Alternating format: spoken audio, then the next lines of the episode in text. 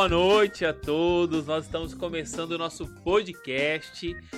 Um tempo especial que nós estamos começando aqui, um podcast diferente, só tirando eu, claro, né? Só com mães. Nós estamos aqui sendo representado por três mães com três histórias distintas, mas eu acho que são três histórias que representam milhares de mães e elas, nesse dia especial, estão aqui com a gente, participando desse dia e desse momento todo especial no nosso podcast. Então, sejam todos muito bem-vindas. Elas estão um pouco nervosas participando, mas vai dar tudo certo. Vamos tranquilo. Não precisa imaginar que isso está sendo ao vivo. Não precisa imaginar que milhões de pessoas estão assistindo. Não precisa imaginar que a família está assistindo tá bom? E você que está nos acompanhando pode participar conosco aqui através do chat lá no YouTube, no nosso link, onde você está assistindo. Se você vai lá no YouTube, eu estou abrindo o meu aqui, ó. Você abre o seu YouTube, tem um linkzinho ali, é o terceiro link depois do joinha, que é o chat. Lembrando que o joinha também é muito importante pra gente, porque quanto mais joinha a gente tiver, aquele sinalzinho ali, ó, mais alcance tem a nossa transmissão. Então dá um like. É um like que fala, gente? Deixa o seu like, tá bom? Agora sim, a galera já conseguiu achar o link novo aí. Então deixa o seu like e participe conosco aí, tá bom? Então, você que está chegando agora pode participar conosco no chat. Nós vamos aqui relatar e o nosso intuito com, com o nosso podcast é relatar histórias. Então nós vamos contar as histórias os perrengues, as situações, o dia a dia e como o tema que é proposto aqui, que é maternidade por trás das redes sociais. Então vou deixar que cada uma se apresente, começando aqui pelo meu lado direito, minha digníssima, linda, maravilhosa, bela esposa, mãe de quatro filhos, Priscila Rocha! Boa noite, pessoal. Boa noite. Bom, eu sou a Priscila, é, sou mãe de quatro filhos abençoados, arteiros bastante, graças a Deus. É a Giovana, de 12 anos, o Gabriel e o Pedro, de 9, e a Rafaela, de 4 anos. 5 anos. Errando a idade da filha. E os agregados, né? E os agregados. Max, Fiel, Belinha e Princesinha. São os animais lá de casa, tá, gente? A gente tá aqui também com a Juliana. Ju, se apresenta aí pra galera te conhecer, quem tá assistindo a gente aqui. Já, ó, já vi que o pastorzão tá assistindo aqui, mandando boa noite. Lindo. Bom, eu me chamo Juliana, tenho uma gestação, três filhos. Nós vamos saber melhor sobre isso. eu tenho uma filha, que é a minha gestação, de 21 anos, a Catarina, e tem dois lindos enteados, uma de 26 e um de 23. E nós, muito legal, e nós estamos com uma convidada toda especial, que é a Lourdes, que veio participar conosco aqui. A Lourdes trabalha comigo lá no escritório, eu fiz um convite para ela contar a sua história de maternidade, tem uma história muito bacana, que eu tenho certeza que de alguma forma vai atingir seu coração aí, você vai surpreender, vai ser muito gostoso a gente estar junto aqui. Então gostaria que você se apresentasse, para todo mundo te conhecer. Boa noite, me chamo Maria de Lourdes, né? Eu sou, sou mãe adotiva, né? Eu não tive uma gestação, mas adotei a Júlia, né? É uma criança especial em, em todos os sentidos. E eu tenho muito orgulho de ser mãe da Júlia. Muito bacana. Lourdes, casada com o Gilson. Não sei se o Gilson está nos assistindo, mas se ele estiver nos acompanhando, manda um oi pra gente aí, manda um alô para que possa estar tá acompanhando com a gente nesse tempo também. Então, só lembrando o pessoal aqui, participe do nosso chat, entra lá, manda o seu oi. Nós estamos com bastante gente nos assistindo. Vai ser recorde de audiência.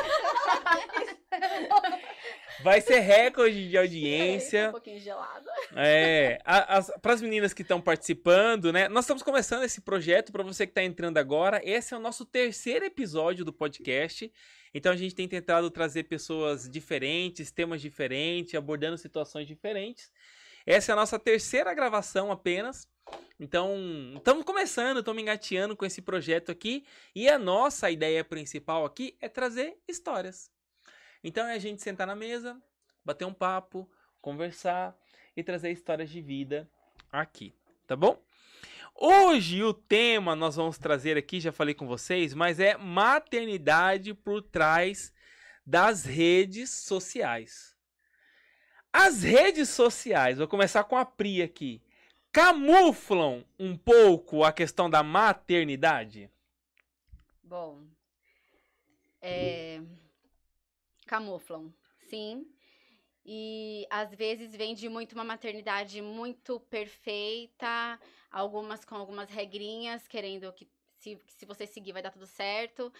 E alguns perfis que acabam falando um pouco sobre a verdadeira realidade, a verdadeira maternidade, que acabam falando um pouco sobre o dia a dia, é, muitas vezes acabam sendo como chamado como uns perfis mais chatos, que não tem tanto interesse. Mas eu acho que camuflam e muito. Porque é muito fácil a gente colocar uma foto linda, sorrindo e receber, nossa, que família perfeita, que família linda. E você sabe o perrengue que foi para conseguir aquela foto. E você posta uma foto sorrindo, sendo que por trás você está chorando. E, na minha opinião, camufla bastante. Se você for viver por rede social, você não vive. Simplesmente. Ju, e você? Você acha que as redes, as redes sociais camuflam, assim, a verdadeira Com maternidade? certeza, Com certeza. Vende uma história, vende uma ideia que não é verdade, né? A gente aqui é mãe, a gente sabe. Tem dia que a gente ri, tem dia que a gente dá risada, tem dia que a gente coloca no colo. E tem dia que a gente quer brincar de roxinho também. Mas isso a gente não coloca na rede social, né? Não, não pode. É o famoso assim, tipo, ah, pra que, que eu vou colocar isso, né? O sofrimento já basta eu. Mas assim, quem nunca, tipo, eu já fiz isso. Não sei se vocês já fizeram, tipo, eu tirei uma foto hoje legal, mas falei, não, vou postar amanhã. E aí eu posto amanhã, todo mundo acha que aquilo é no outro dia. E nem é. Eu tirei aquela foto ontem, só postei hoje, Só sabe? colocou Então, hoje? assim, vamos tomar cuidado com rede social, né? Eu, na verdade, eu tô pensando seriamente dar um tempo mesmo, porque, tipo, né, a gente perde muito tempo, se você parar pra pensar. Como a gente, A gente perde Coloca muito tempo, tempo. Sem acrescentar nada na nossa vida, Não, né? nada, só futricando a vida dos outros. E a gente olha às vezes e pensa, nossa, mas Eu queria ter aquela eu vida. queria ter aquela vida. É isso a grama mesmo. do vizinho é melhor, é mais verde. É isso mesmo. Lourdes, e você? Qual que é a sua opinião sobre isso? Camufla? Muito. Principalmente quando se trata de família de comercial de margarina, né? É, A família perfeita, A né? família perfeita. E, e por trás ali existe a família, né?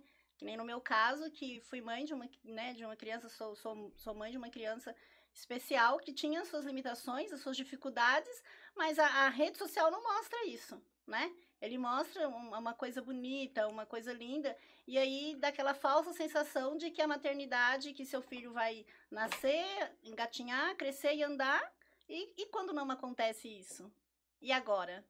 Aonde eu vou procurar amparo? Porque a, a rede social não mostra isso pra gente, né? Não mostra isso para as outras mães. Mostra sempre aquela família perfeita, né? A, a fa- não que toda a família não seja perfeita, é perfeita, mas e as dificuldades? Para chegar no riso, para chegar na alegria, para passar pelas dificuldades. Isso não é mostrado. Então, camufla e camufla, Porque ni- bastante. ninguém quer postar o momento que você quer deixar seu filho roxinho, né? ninguém, ninguém posta isso, né? Não. Essa parte a gente. Não. Essa parte não dá pra tirar uma foto e colocar lá, né? Não. Não, eu lembro que teve um dia que a Rafinha, né, ela teve uma crise de choro muito intensa. E, e assim, eu tava vendo muita, é, seguindo muito Instagram de, de muitas psicólogas, de muitas mães que eu via que elas faziam as coisas e eu queria fazer também. E eu lembro que a Rafa naquela crise, e, e assim, naquele momento eu peguei, peguei ela no colo, tal, fui conversando. Nossa, acalmou. Eu tirei uma foto. Eu falei, eu tenho que postar isso, porque é um milagre. E eu tirei uma foto e eu postei, porque no momento da, da- do choro, eu acalentei, eu abracei e não sei o quê. Só que no dia seguinte, ela teve a mesma, sensa- a mesma é, crise e eu fui fazer a mesma coisa. E não deu nada certo, não deu nada certo. Aí eu olhava pra foto do dia anterior e eu, nossa, mas essa aqui deu certo, por que, que hoje não tá dando certo? E ela tava, né? E gritava, e não, eu não, mas deixa eu abraçar. Eu não quero Eu falei, nossa, mas ontem foi tão bonito, né? Foram tantas curtidas que eu tive, tantos comentários bonitos que eu acabei depois arquivando a foto.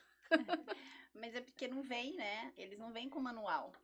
né? Então, eles, ele, é, são crianças, eles nascem, eles têm vontades, eles têm querer, e não vem o manual. Olha, quando acontece isso, você faz isso. Isso funciona lá na rede social. Em casa é diferente. É, se a gente tentar seguir um padrão, é, nossa, faz isso, isso, isso, isso. Quando não acontece com a gente, eu acho que a gente acaba se sobrecarregando mais. Experiências próprias. E se frustrando, né, também. Sim, bastante. E, e assim, o- no link da família perfeita, da família Margarina e das redes sociais, vocês já se sentiram de alguma forma pressionada a demonstrar algo que não era verdade? Vestir alguma coisa ou demonstrar ser alguma coisa? Porque as pessoas acabam esperando uma perfeição da maternidade, do cuidado. Vocês já se viram assim, é, cercada por essa situação de você tentar ser alguém que não era, mas pra tentar agradar, pra tentar mostrar pra família, amigos, parentes, que tava tudo bem. Já. Já. Porque as pessoas olham, né? Você tem quatro filhos. Nossa, como é que você consegue? Você não pira? Ah, eu piro de vez em quando, mas é, mostrar. Eu tentava mostrar uma leveza, né? Ah, é leve, eu piro leve. Não, gente, é tenso, né? Essa semana foi tensa pra mim, semana passada, né? Eu falo assim, semana passada eu tive uma crise de estresse. E, mas isso eu não postei, ninguém fala. E foi difícil. Então, assim, ter quatro filhos é pesado. É, era um sonho que a gente tinha, né? Juntou ele querendo quatro filhos, eu querendo quatro filhos, a gente teve quatro filhos. e é pesado, é desgastante, sim. Por, por alguns momentos eu tentei, sim, manter. Ah, é quatro filhos, nossa, gente, mas é muito divertido. É divertido, mas também é muito difícil. É difícil pra caramba. Só que eu tentava mostrar assim, porque ah, é tão leve. E as pessoas, quando vinham e, e referente a rótulos, né? Quando vinham, ai, mas você parece tão tranquila. Então eu pegava aquilo, eu sou tranquila. Aí eu tenho que demonstrar leveza, eu tenho que mostrar que eu sou tranquila, que eu sou plena. Com quatro filhos Que eu consigo. que eu consigo, exatamente, que eu sou a mãe guerreira. Eu tava falando pra ele ontem que eu não quero mais o título de mãe guerreira. Não, Ah, eu não, sou eu mãe também- ser humano. É, esse, esse eu sou um ser humano. Mãe fora. guerreira não existe. Esse Sabe- título A é mãe esse guerreira- E é sabe punk. como ela falou isso pra mim ontem? eu tava preparando a pauta do podcast. Aí eu fiz uma introdução, mãe guerreiras, ela. Tira mãe guerreiras. Não. A gente não aguenta mais ouvir Não, a gente. não existe. Eu não aguento mais não, também. eu falei, não existe mais esse de mãe guerreira, eu não aceito ser mãe guerreira. Porque, quer falar, é uma mulher, é um ser humano, é uma mulher que está sobrecarregada. E a sociedade coloca ela como guerreira, Ai, ela como consegue, vitoriosa, é. como força. Não, não é. E você sabe que é muito engraçado você falar, tipo, em contraponto, você teve quatro, eu tive uma, né? Digamos Uhum. assim. Porque eu tive mais, mais a Catarina, né? Eu tenho os meus enteados, mas Aham. que convivia comigo ali diariamente até hoje é a Catarina. E em contraponto a não ter mais de um filho, eu sufoquei demais. Porque era só ela, tudo pra ela, ela não podia respirar que eu tava em cima, ela não podia olhar pro lado que eu tava em cima. Então é, é, é muito engraçado isso, né? A maternidade, porque ao mesmo tempo que você com quatro filhos, você se sobrecarregou, eu com uma filha me sobrecarreguei. Também. Porque Uhum. eu sufoquei tanto que eu me sobrecarreguei com isso. Exatamente. E- Eu tinha uma preocupação muito grande que eu falava assim: eu posso sair suja e mal vestida, a Júlia tem que sair impecável. Porque ninguém, eu falo que as pessoas não observam o que você faz de bom. Mas sim, se vê o seu filho descabelado, se vê o seu filho, ai, comer um sorvete. E, e aí muita gente falava assim: imagina, Lourdes, que ninguém vai falar isso de você. E um belo dia estava vindo eu, eu e o meu marido, com a Júlia na cadeira de rodas, se sentindo o pai do ano, empurrando a cadeira de rodas da menina. Uma pessoa passa, a Júlia estava linda, tá? Eu tinha feito trança rastafari no cabelo dela, ela estava com um vestido incrivelmente bem passado, mas estava com a unha comprida. Ela não viu nada disso, né, Júlia? Ela só reparou que a Júlia estava com a unha comprida e falou assim: Nossa, Ju, a tia vai levar uma tesourinha pra, pra sua mãe cortar a unha. Ai, meu Deus. Tá, eu não sou a pessoa mais educada do mundo. Nem deve ser, né? Nessas Entendeu? horas. É, e aí, no outro dia, quando eu passei, que ela perguntou a Júlia, eu falei, ela tá esperando a tesourinha pra cortar a unha. Né? A pessoa não fala comigo, não sei porquê, mas enfim. né? Então, porque tem isso. Então, eu tinha essa preocupação de, de, de manter a Júlia sempre bem arrumada. E isso não só eu. Eu e, a, e, e eu tenho certeza que a maioria das mães, ou todas as mães que têm os filhos com as suas limitações, elas têm essa preocupação de ter as crianças sempre bem arrumadas. Então, onde a gente fala que a gente, a gente é como se a gente não pudesse não se dá o direito do meu filho, não, hoje ele vai ficar desarrumadinho. Né? Uhum. E, e aí, que nem você tá falando assim, ah, eu não quero é, o título de mãe guerreira. E eu falo sempre disso assim, às vezes as pessoas falam pra mim assim, não, mas você é um exemplo. Não, não quero ser exemplo de nada para ninguém, não, gente. Eu, eu, eu, sou mãe, eu sou ser humano, eu fraquejo, eu choro, eu tenho vontade Sim. de desistir, como qualquer outra pessoa. É. Então, você carregar esse título de você é um exemplo, não. Não, porque somos seres humanos. Uhum. Somos, somos mães. E somos seres humanos. E temos dias que a gente tem vontade de sentar e chorar junto com eles quando eles choram. De fazer birra também. De sentar no chão, vamos fazer birra. Sim. quando a gente não chora, né? Sim. É, eu falo, o chuveiro é meu melhor amigo. Quero chorar, vou tomar banho e eu choro. É assim, então, é por isso que esse título de mãe guerreira, mulher guerreira, não. É, eu aprendi, eu falo, né, eu comecei um grupo de leitura, uhum. é, eu falei pro Rafa, é, tem dois anos já, eu acho, com a Iana Coimbra uma jornalista lá de Minas. E esse mês é sobre maternidade. E, e no, na, na, leitura anterior, no grupo anterior, ela já tinha falado sobre a questão da mulher guerreira, da mãe guerreira. E ela falou exatamente isso. Querem colocar uma carga em cima da mulher que nenhum ser humano suporta. Mas como ela é a mãe, ela é a mãe guerreira. Ela pode passar por tudo, mas ela, ela sem reclamar, né? É, então eu comecei a pensar muito sobre isso, né? E hoje assistindo um pouco das aulas do grupo de leitura, eu falei, gente, como assim, a, a sociedade, né? A sociedade ela enxerga a beleza da maternidade, mas muitas vezes ela não apoia a mãe. É. Né? É, é bem ela, assim. Não, não, que não, se permite que a, que a mãe fale, né? Que, que a mãe. Isso. Né? Não, ela tem que. Então, a mesma coisa, nossa, você. Não, você tá sempre rindo. Você.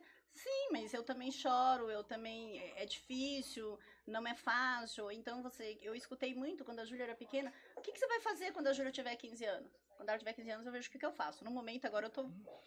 tô vivendo eu, agora. Tô vivendo esse agora, momento agora é. dela com 5. Quando ela chegar lá, a gente vê o que, que faz. E, e, é assim que a vida tem que ser. Então, eu falo que eu aprendi isso, né? Então, eu aprendi com a vida de que eu não dou muita importância mais, né? Eu tento fazer o meu melhor. Uhum. E se eu acreditar que aquilo é o meu melhor, é aquilo que vai ser o meu melhor. Se o outro não acha que aquilo é o melhor, eu sinto muito, né? É Tem ser assim. E nós temos algumas pessoas participando. Eu tô com o celular na mão aqui porque eu tô vendo o chat. O chat. O chat aqui, tem um pessoal participando. Em especial tem a, a Catarina falando aqui. Você é a melhor, mundo, a melhor mãe do mundo. Ô Gil, conta um pouquinho pra gente qual que é a sua história com a maternidade. Tem certeza? Absoluta. Queremos saber. Bom, eu sou aquele caso típico, né? Me engravidei muito jovem, 17 anos, 17 não, 18 anos. Eu tava me preparando para ir pra Marinha, engravidei. Não foi planejado, Catarina, eu te amo, mas não foi planejado. Eu não sonhava em ser mãe. Não sonhava. Eu não me via sendo mãe. Porque eu tenho, aquela, eu tenho uma história bem complicada. Eu não fui criada com mãe. A minha família, todas as mulheres não eram criadas pelas mães, eram criadas pelas vós. E assim, né, na nossa, na nossa crença, existe uma maldição ali das filhas nunca serem criadas pelas mães, enfim. Então eu não, e então eu não fui criada com a minha mãe, fui criada com uma avó muito tóxica, enfim, tive uma infância bem complicada sempre criada ali na igreja, mas uma situação bem difícil. E então eu queria servir a Marinha, comecei a namorar com o pai da minha filha e engravidei. Não foi planejado. Mas no dia que eu soube que eu estava grávida, justamente aquele sentimento que eu tinha de abandono, que isso no futuro, eu perdoei minha mãe, a gente se resolveu, ficou tudo certo. É, eu tinha aquele sentimento de abandono, né, por, pela minha mãe não ter me criado, e então eu falei, não, eu vou ter esse filho, eu vou ter, então já tá aqui, então vamos ter, né. Então eu tive a Catarina e quando eu soube que eu estava grávida, eu falei, eu vou ter um filho só, aos 18 anos de idade. E assim foi feito, né? Só que aí foi aquele excesso, né? Porque tudo que eu não pude ter, eu quis oferecer. E eu fui uhum. ao extremo com ela. Então eu amei demais, eu protegi demais, eu sufoquei demais. E ela sempre escapando pelos dedos, porque escapa, né? Mas foi, foi muito difícil, assim, porque, tipo, eu não tive. Meu relacionamento com o pai dela era bem complicado. Então eu vim morar em São Paulo. Gente, é muito difícil a história. eu vim morar em São Paulo, moramos em pensão, moramos na Cracolândia, eu e ela, sozinhas. É, nós tínhamos só um colchão. E eu tinha um fogareiro de elétrico, que é onde a gente fazia um miojo ali toda noite. Ali vivemos ali uns três anos. Eu não era, eu não, não fui usuária de crack, mas eu morava ali naquela região porque era, uma- era a região que eu conseguia pagar a pensão. Uhum. Porque era um lugar bem barato. Então nós morávamos ali nós duas. E eu trabalhava e deixava ela numa moça, enfim. E ali vivemos durante um tempo, as coisas daqui a pouco foram se organizando. Eu consegui alugar uma kitnet junto com meu irmão. E aqueles desafios, né? De você ser muito jovem, você ser sozinha, você criar uma filha sozinha, sem maturidade nenhuma. Então eu errei muito.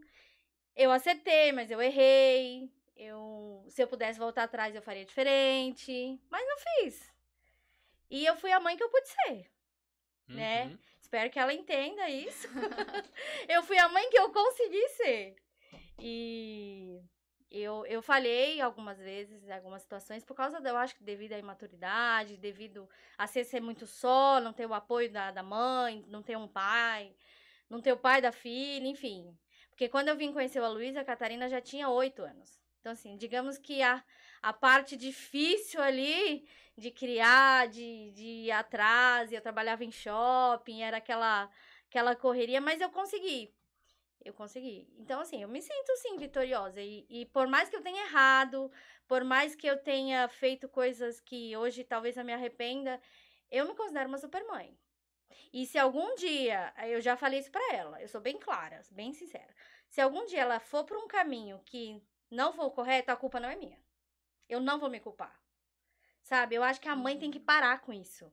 Tipo, ai, se o filho for por esse lado, ai, culpa é da mãe. Não, não é a sua culpa. A culpa é do filho, que é maior de idade e fez as opções e fez as escolhas, sabe? É lógico que isso, aos 40 anos de maturidade, você vai se tornando assim, né? Eu não vou Uhum. falar que uma mãe de 25 anos talvez vai pensar da mesma forma. Até porque quando eu tinha 25, 26, eu não pensava assim.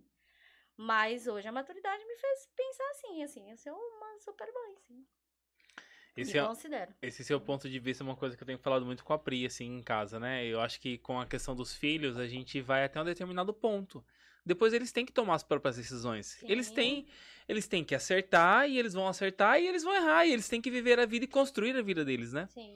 Eu acho que sobre os pais de uma forma geral, né, não ter esse peso É. das decisões e é natural que, né, os filhos caminhem, né, por caminhos que às vezes a gente não, não A gente não escolheu, Não escolheu, imaginou, né? que a gente- claro que a, A gente, gente quer idealiza, a gente idealiza né? o mundo perfeito, Óbvio, né? Óbvio, gente, óbvio. Quando você tem uma princesa, você pensa, idealiza um monte de coisa. É. Mas, assim, é, é as escolhas dela, da mesma forma que eu tive as minhas, né?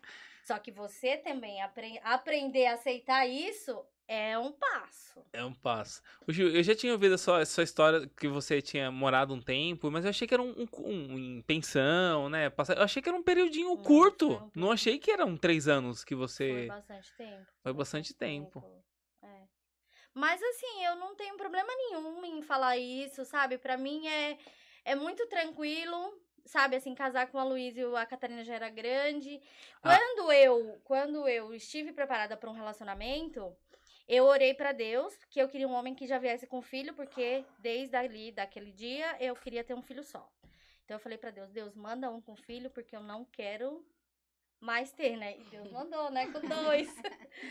E mas foi um tempo assim, mas eu, eu te- a gente é engraçado que tipo, se você conversar com a Catarina, ela vai lembrar de algumas situações assim que, tipo, a nossa vida era tão difícil, mas no meu domingo de folga a gente ia pra um parquinho de areia brincar, sabe? Uhum, uhum. Pra tomar um suco. Eu tinha um, um- uma vez por mês eu fazia o dia de princesa, a gente ia no McDonald's, comia o McLanche feliz.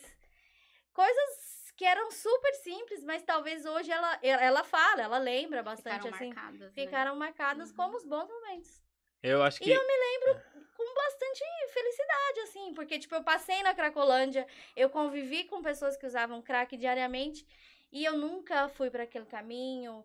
Eu estava afastada naquela época dos caminhos do Senhor, mas o temor do Senhor continuava na minha vida, então eu nunca fui por aquele caminho. Eu bebia, eu fumava e tal, mas eu não usei droga e, e eu foquei em criar a Catarina. Eu foquei, aí eu falei assim, não, vou criar, já que tá aqui, então eu vou dar tudo que eu não tive, que era uma mãe, um suporte.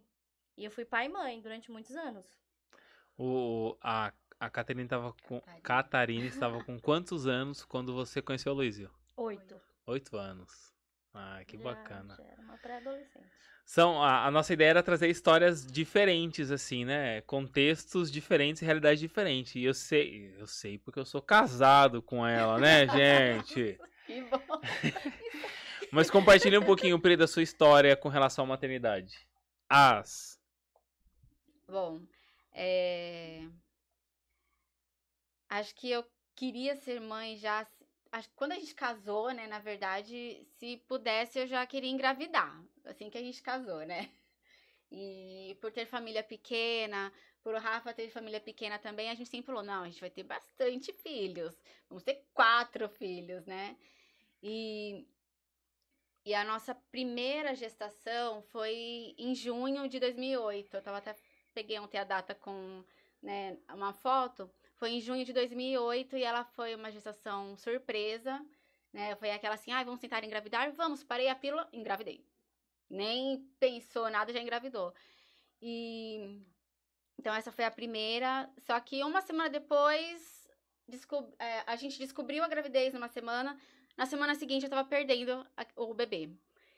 E eu parei pra pensar esses dias que eu falei assim, eu não vivi o luto desse, dessa perda.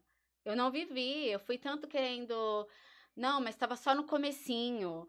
Não, mas eu tenho que ser forte, né? Porque tava no comecinho, eh, que eu não me permiti viver o luto dele, desse, desse, desse bebê. E depois eu falei, gente, era uma vida dentro de mim. E outra até chorei um pouquinho. né? Falei assim, não, deixa eu me permitir agora, né? Tudo bem. E depois desse, dessa perda, eh, veio a Gigi, o bebê arco-íris, né? Então a Giovana. A Gigi foi, toda programada, né? Foi programada, tudo bonitinha. Ah, vamos viajar pra engravidar. vamos- certinho. Exatamente, foi assim. Vamos viajar para É. engravidar, vamos sair de férias e o foco vai ser o bebê. E deu certo. então, a gestação da Gi veio recheada de muito cuidado. É, na época eu dançava, né, dançava na igreja e parei de dançar por- porque eu fiquei com muito medo de perder novamente. Eu até falei esses dias, né, que o primeiro bebê, a primeira gestação, é, eu descobri que estava grávida e eu dancei. Continu, foi, e eu falei assim, nossa, foi a única gestação que eu dancei. Né? As outras eu não, não continuei no ministério. E eu falei, é, eu acho que ele era tão especial que Deus chamou para dançar do ladinho dele, né? Eu falei para as meninas esses dias. E daí veio a Gigi, recheada de cuidados, tudo. E ela foi a minha maternidade do Instagram. né? Eu digo a Essa dava pra postar todos os momentos. Essa dava pra postar todos os momentos, todos, porque a gestação foi linda. Eu passava, passei muito mal até o começo do quarto mês, então, mas a gestação foi linda, não teve nada de intercorrência, nada disso. E ela nasceu, quando ela nasceu foi lindo também, né? Pegar no se... amamentar foi tudo lindo. Da Giovana foi assim, eu falei, gente, que perfeito. Vamos ter mais, né? E, e tivemos. Mas a Giovana foi tudo muito perfeito, foi tudo muito lindo. É claro, eu tive minhas dificuldades, né? Porpério, de, por exemplo, começar a chorar e, meu Deus, mas ah, que bênção que tá no meu colo e eu tô chorando, que sensação é essa que eu tô sentindo? Mas tudo bem, depois passou as dificuldades. Mas a Giovana foi lindo. Aí depois vieram os meninos, né? É, planejamos a segunda gravidez, a Pra quem não sabe, os gêmeos, né? Os Tem gente que não gêmeos, conhece isso. essa história. planejamos mais um e vieram dois, né? Então aí já foi um choque. Uau, dois, meu Deus. Conta a história toda? É. Pode, pode. Curta, mas conta. Tá, tentar ser. É, planejamos a gravidez, né? Começamos ela, parou a pílula. Eu lembro que a gente parou e não comentou com ninguém. E nisso, o Rafa, a gente tava na janela né, do, do quarto e olhou assim um ninho muito grande numa árvore lá perto, assim, perto da janela. Aí, nossa, que, que ninho diferente esse. Aí foi conversar com o AP.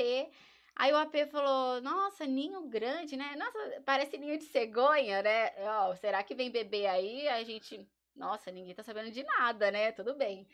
Daí a gente entrou numa campanha na igreja, tempos depois, é, 12 dias pelos 12 meses do ano. E nisso descobrimos a gravidez. E fui fazer o, fiz o teste primeiro, né? O de farmácia, positivo, positivo. Vamos fazer o de, de, de sangue. Cheguei lá no, no laboratório, a senha, 1212. Eu, nossa, que engraçado, gente, que demais, 1212, igual a campanha, né? Tudo bem? É, você ri, né? Aí no meio do culto, ai, não aguento, deixa eu olhar, né? Saiu o teste, ai, deu positivo mesmo. Vamos orar com os apóstolos. Aí a gente tá orando com eles, tudo nisso. É, ai, AP, olha só o que aconteceu. A gente foi hoje no laboratório e saiu essa Uhum. senha. Ele, ah, então. Eu tô até com temor de falar pra vocês, mas Deus me falou que são, são dois, são gêmeos. Não, vocês têm caso de gêmeos na família? A gente não, porque Deus me falou que são gêmeos. E a gente tinha acabado de descobrir a gravidez, né? Aí a gente, ah, amém, amém, tá bom, né? Ok. Se- meses, de, algum um mês depois, mais ou menos, demorou para fazer ultrassom. Fomos pro ultrassom, o Rafael foi chamado para uma obra. Entrou eu e a Giovana só. Na hora que a médica colocou o aparelhinho, eu vi duas bolinhas. Eu, meu Deus. Aí a moça, peraí, tirou e, e colocou de novo o aparelhinho. Aí eu, doutora, é só um, né? Ela, não, são dois, você não sabia? Aí eu, meu Deus, são dois. Meu Deus, são dois. Eu comecei a chorar, chorar, e ela não entendia. Ela, calma, vai, vai dar tudo certo. Eu falei, você não sabe o que aconteceu. Eu comecei a contar a história pra ela. E nisso eu ligo pro Rafa, Rafa, são dois, Rafa, são dois. E sai ligando pra toda a família. E foi uma gestação um pouquinho mais complicada dos meninos. Tive duas quedas, né? Uma seguida da outra. Uma semana depois. Caí uma semana, uma semana depois eu caí de novo. Corre pro hospital, tudo. E eu lembro que a, uma das. Quando eu tava chegando assim no oitavo, sétimo mês, mais ou Uhum. menos, fui na minha consulta com a obstetra. Chegando lá, a gente entra na sala, ela começa a chorar. Olha pra gente, começa a chorar. E eu olhei pro Rafa assim, o que que tá acontecendo, né? E a obstetra que cuidou desde a gestação da Giovana, tudo, conhecia já há muito tempo, e ela começou a chorar. Aí a gente entrou na consulta, ela falou assim: eu tava. é, os pacientes que saíram agora era a primeira vez, e eu tava esperando vocês entrarem pra conversar com vocês. Aí nisso ela falou assim: eu acabei de descobrir um câncer na minha tiroide. E, começou a chorar, e eu sou médica, e eu entendo tudo sobre isso, e começou a chorar, né, tudo. Aí, aí nessa consulta a gente pegou, o Rafa falou, não, doutora, posso orar por você? Pode, tudo. Aí nisso ela falou, olha, a minha cirurgia eu vou fazer tal dia. Dando tudo certo, eu faço o parto dos meninos. Vamos torcer para eles esperarem eu voltar. Eles ouviram. Aí o que aconteceu? No dia que a médica estava entrando na mesa de cirurgia, por causa do câncer, eu estava dando entrada no hospital, com pressão alta, trabalho de parto também. Acho que por tanto nervosismo, né? Uhum. E eu lembro que o médico falou assim: me passa o telefone da sua médica pra eu ligar pra ela. Eu falei assim: não dá, tá em cirurgia. Não, mas me passa o telefone. Assim que ela terminar a cirurgia, a gente fala com ela. Eu, não, ela é a paciente. E eu lembro que nisso, aí, é, aí eu dei infecção urinária, deu tudo, tratou, voltou pra casa. Ok. Dias depois, comecei de novo. Ai, tô com uma pressãozinha na cabeça, chego lá, pressão alta de novo trabalho de parto, segura. Vamos lá, interna Priscila. Giovana pequena, né? Então já começou a mobilizar toda a família, quem vai ficar com a Giovana, quem vai ficar com a Pri no hospital, tudo. Nisso chegou o médico, é, que a- até hoje a gente passa com ele tudo, e falou assim: a partir de hoje eu sou a sua doutora, você confia em mim, eu sou a sua doutora Márcia, né? Ele falou pra mim assim. Então, assim, foi um momento que é tudo que eu imaginei de uma gestação gemelar, eu desimaginei, né? Tive que desimaginar, né? Tema da, do grupo de leitora. Eu desimaginei, porque eu estava numa UTI, era uma semi-intensiva, que só depois eu fiquei sabendo que era uma semi-intensiva, de casos. é, gestação de alto risco, só depois eu fiquei sabendo, depois que eu saí de lá, né? Então, gestação gemelar, eu tava internada, sem poder ver a Giovana. A Giovana, no dia que chegou pra me ver, viu meus acessos, ficou com medo. Aí nisso eu já falei, meu Deus, minha filha tá com medo de mim, né? Tá com medo do que ela tá vendo. E todos os dias, né, Rafa, fazendo, medindo os ouvindo o coraçãozinho dos bebês, ver como é que estavam, tudo. Até que o dia que minha pressão subiu, tive um negócio no coração, tudo, o médico falou: parou a brincadeira agora, vamos fazer o parto. E tudo que eu nunca imaginei passar, passei, no- cheguei numa UTI neonatal, que eu nunca imaginei sair do hospital sem os meus filhos no bra nos braços. E eles ficaram 17 dias no- na UTI neonatal, a princípio só para pegar peso, né? 17 dias depois eles saíram e foram depois outras diversas internações, né? Que ficamos muito conhecidos no hospital, tipo de ligar, tô chegando, já vai preparando o leito para eles e tudo. E, meu Deus, teve muita coisa, né? teve Gabriel com 40 dias de vida também, que a gente quase perdeu ele para bronquiolite. Então, cheguei no hospital com ele já, fui para uma consulta de rotina. Cheguei lá, a médica só falou assim: eu não vou tocar nele, você vai parar agora no primeiro hospital que você vê. Então, eu cheguei ele já desfalecendo.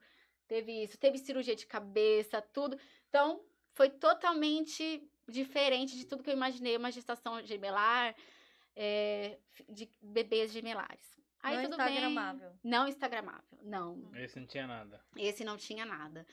Então, é, aí depois disso, não, mais um filho, não, não quero mais. Tenho, morro de medo de engravidar de novo e o bebê ter que ir para UTI. Tenho medo de engravidar e ele ir para UTI. Vamos ser mais um? Ah, depois dos 40 a gente pensa. Foi isso mesmo. Depois dos 40 a gente É, vai ter mais um. depois dos 40 a gente vai ter mais um, né? Até que então fui presenteada no meu aniversário. Comprei uma bolsa pra Priscila no aniversário dela. Uma Verdade. bolsa aí engravidou nesse dia. Esse é Daí- exatamente o dia que ela engravidou. Exatamente, tá certinho. E veio a gestação antes dos 40. Nunca comprei uma bolsa cara na vida. Comprei Às Shopping Morumbi. Paguei em veio 10 chaveirinho. vezes a bolsa. Aí tem uma tá andando até hoje a bolsa lá em A casa. bolsa tá lá, o chaveirinho, né? Tá andando. E aí chegou a gestação da Rafa. Aí eu falei, poxa, mais uma gestação, já tenho os três, vai ser super tranquilo, né? Já conheço, já, Já sei das conheço, já sei. Essa é de um, é uma gestação, é única, vai ser totalmente diferente. E tava indo tudo bem. Fiz até um, um exame para saber se tinha possibilidade de um parto prematuro. O exame não deu nada. Ai, graças a Deus, aliviou o coração, né? Nossa, que bom, vai ser tudo tranquilo, vai ser lindo. Vou amamentar, porque os meninos, eu amamentei até acho que os cinco meses, só com muita luta, né? Entre idas e vindas de hospital, mamadeira, tudo. Ah, e outra coisa, né? Giovana foi amamentação exclusiva até os seis meses. Depois foi até os quase três anos amamentando também. Então foi lindo, foi lindo. E os meninos não. Foi assim, né? Mamadeira, toma peito. E aí eu tive que também desimaginar a mamadeira, né? Porque pra mim era, ah, que mamadeira. Não, ai, que benção a mamadeira, né? E chegou a Rafaela. E a Rafaela veio com 28 semanas né, com seis meses. Fomos pra praia, eu dirigindo, Rafa foi depois, e durante todo o caminho, minha barriga com contração, eu sentindo contração. E eu, nossa, mas é contração de treinamento, só pode, né? Tá tudo bem. E chegando lá na praia, acho que no dia seguinte, minha bolsa furou. Eu tava com 26 semanas e achei que era só um, um escape, né? Só de xixizinho, assim. Até que chegou um ponto que eu não conseguia mais controlar. E eu falei, não, isso daqui não é. Então, aí a gente voltou e foi pro hospital. Voltei da praia. E do dia que eu voltei pra praia, eu só saí do hospital quando ela nasceu. Então foi totalmente diferente a Rafaela. Chegou já num, assim, uma prematuridade extrema, com muitos riscos. Então ela nasceu, ela tava sem líquido nenhum já na bolsa. É, ela nasceu, então veio sobre tensão. Eu já vi a Rafa, trouxeram ela pra mim já entubada, né? Mostrou ela Uhum. rapidinho entubada, já correu. Então, assim, mais uma vez eu estava passando, mais uma vez eu era a mãe de UTI. Que eu tanto temi, que eu falei, eu não quero ter mais um, porque eu não quero ser mãe de UTI. Porque eu sei a dor que é ser uma mãe de UTI. Vou chorar. E, e assim, e a Rafa, por ser prematura extrema, eu lembro que a gente chegou e eu falei, ai, doutor, e, eu passei mal já no começo, assim, que eu vi cheia de coisas, né, assim. Eu, doutor, e como é que ela tá? Ele só falou, é, muito cedo, muito cedo. Eles não davam esperança nenhuma já pra gente, né? E aí foram 64 dias de UTI neonatal. é, vivendo altos e baixos. Você, mãe de UTI neonatal é uma montanha russa, né? Hora você tá subindo com ótimas notícias, depois você tá descendo ladeira abaixo. Meu Deus, teve apneia. Ai, porque não tá melhorando o exame, porque não tudo. E depois, 64 dias depois, saímos com a Rafaela do hospital. Né?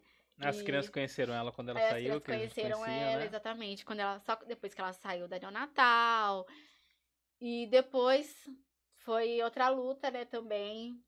Dias depois, meses, né, depois, voltando pra internação, tudo. Então, assim, eu tive que mudar, assim, eu desimaginei, não, eu acho que é essa palavra, desimaginei totalmente. Eu nunca imaginei na minha vida passar por tudo isso que a gente passou, né? E e nesses, em todos esses momentos tentando também me mostrar forte, né? Então, ah, a Pri foi é forte. A Pri tá passando por tudo isso. A Pri é forte. E eu querendo mostrar que eu era forte. Né? As internações da Rafa era passava o dia inteiro com a Rafa, saía do hospital, ia pra casa ficar com as crianças. O Rafa chegava, dormia com a Rafa. Eu chegava às sete da manhã. Então, assim, a Pri é forte. A Pri é forte até o dia que eu, a Rafa teve alta de manhã e eu que fui pro hospital à noite. Né? Foram altos e baixos aí nessa, Altos e baixos. Uma montanha russa de. nessas de indas e vindas de hospital. É, mas Muitas. hoje tá aí, glória a Deus. o nosso furacãozinho, né? Quem conhece, quem, quem tá com ela no dia a dia aqui, sabe que é ligada no 220, né? Misericórdia, tomou muito remédio quando nasceu. Ficou extremamente ligada. Só uma observação, não sei quem já teve experiência de ter gêmeos, né? Assim, mas é engraçado, né? Quando eu me lembro uma vez que a gente foi no zoológico. E no, Nossa, no zoológico era assim, mais ou menos, ó. Ó, a- as famílias estavam passando. Olha, filho, olha o macaco. Ai, que legal. Olha o leão. Olha os gêmeos. Uma turma de escola inteira, né? Veio a fila da escola toda, assim, os gêmeos, os gêmeos. Então, a gente falava, nossa, gente, é assim, né? Olha o macaco, olha, olha os gêmeos. Era, é assim. Gêmeos é sempre assim. E Lourdes, a sua história com a maternidade, conta um pouquinho pra gente aí como que é. Eu, tinha um projeto de vida que era ser mãe. Né? Eu, nunca, eu nunca tive um sonho de ter outra coisa na vida que não fosse uma filha. Né? Filha. Eu queria uma filha. Uhum. Uma filha. E depois de algumas tentativas frustradas, então a gente decidiu que iríamos fazer discriminação, mas eu desisti de fazer. Na- no processo final, eu desisti. E aí a Ju apareceu na, na minha vida. Eu falo que ela caiu de paraquedas, né? E, e eu costumo dizer sempre que eu fui mãe da filha que o Gilson escolheu. Né? Ele, ele, quando ficou sabendo da probabilidade de adotar uma criança, que nós não sabíamos se era menino ou menina, ele já aceitou de pronto. Eu já, já fiquei meio, meio receiosa, mas acabei aceitando também. Você tava me contando que você adotou a Júlia com três dias. Três mas você dias. acompanhou a gestação. Acompanhei, Acompanhou a gestação, né? acompanhei. Nós começamos o processo é, de adoção da Ju é, em- nos meados de agosto, que foi bem quando eu saí da, da casa dos meus pais para ir para minha casa. E aí a Júlia veio, a- veio a ideia, né, de, de, de adotar a Júlia. Era uma mãe que estava gestante, que não podia criar, né, essa criança, não tinha condições, que ela já tinha um. E ela estava disposta, então, a doar, né, essa, essa criança, assim, esse presente. E hoje eu, eu sou muito grata a ela, assim. Porque se não fosse ela, eu não saberia quão prazeroso ser, ser mãe. Então eu costumo dizer que Deus, ele não me deu o direito de dar à luz, ele me deu o dom de ser mãe. Ele me deu o dom de ser mãe. E aí, é, tudo que eu ganhava pra Júlia, a Júlia, a Júlia foi uma criança esperada por mim, pela minha família, pelos meus amigos. Eu sou a caçula, né? Eu sou a caçula, né? Nós somos em 10, eu sou a nona, né? Então, é- era um filho esperado, assim, foi uma criança muito esperada. E os amigos, assim, né, engravidaram junto comigo. E quando a Júlia. Tudo que eu ganhava era azul. E aquilo ia me dando desespero. porque eu queria muito uma menina. O meu projeto Ah, de vida. Você não, sabia da. Não, não, porque nós, por mais que fazia ultrassom, não, não, não conseguia ver, ver o sexo. E quando a Ju nasceu também, do mesmo jeito, a gente só foi saber que era uma menina quando chegou em casa. Até chegar em casa, a gente, nós sabíamos apenas que era uma criança. Qual foi o meu sentimento pela Júlia? Rejeição. Eu a rejeitei completamente. E é rejeição. amar filho dos outros é difícil, né? Eu, eu hoje eu amo a Júlia mais do que ontem, amanhã vou amar mais do que hoje. Mas o meu primeiro sentimento pela Uhum. Júlia foi de rejeição, completa rejeição. A ponto de eu colocar ela lá no berço e falar assim, meu Deus, e agora? Né? Eu, eu assumi uma responsabilidade. Mas eu também não me culpo por isso. Eu acho muito normal, né? Uma mulher, quando ela gera, ela tem nove meses para se habituar. Que dentro dela tá crescendo um ser e que esse ser ela vai ter que cuidar, ela vai ter que amar, né? Então eu falo que a Júlia, nada do que eu fiz pela Júlia foi por obrigação, e sim por amor, né? Porque quando você gera, você tem obrigação. É meu filho, eu gerei, né? A Ju não. A Júlia, tudo que eu fiz por ela, eu, eu me lembro de um, de, um episódio que eu levava ela pra CD e ela chorava, ela chorava, chorava, chorava o tempo inteiro, a ponto da terapeuta falar assim, nós vamos desligar a Júlia da CD. E, e eu tava passando por um problema de saúde muito sério na época também, e eu cheguei sentei ela na cadeira de rodas e eu fui muito dura com ela. E aí eu falei pra ela, você sabe que você não saiu de mim. Você foi gerada do meu amor. E nada do que eu faço por você é porque eu sou obrigada, eu faço porque eu te amo. E é assim que você me recompensa, chorando, não fazendo a terapia. E daquele dia em diante a Júlia mudou. Né? A psicóloga fala assim que foi a melhor coisa que eu fiz, assim, foi um choque de realidade.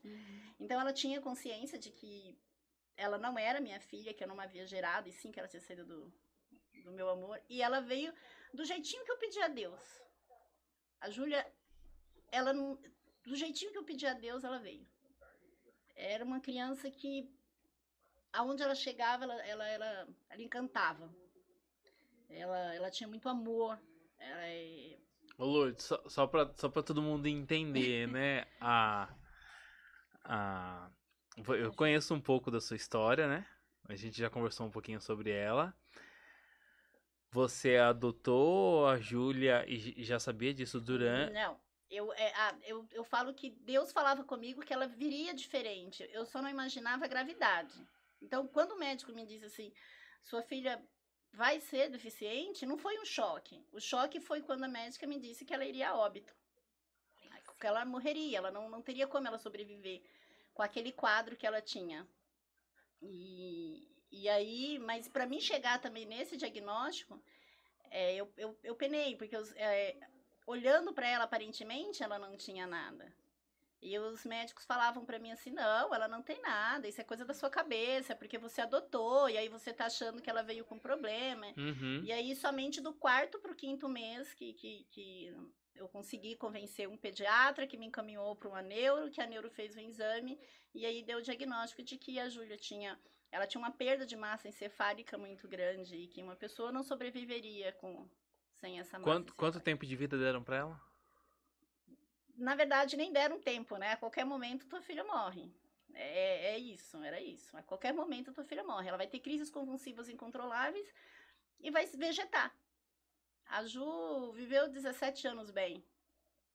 A Júlia foi ter a primeira crise convulsiva com 10 anos.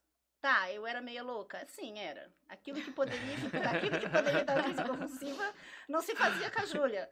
Júlia não bebia água logo depois que comia, Júlia não ficava estressada, Júlia não. nada.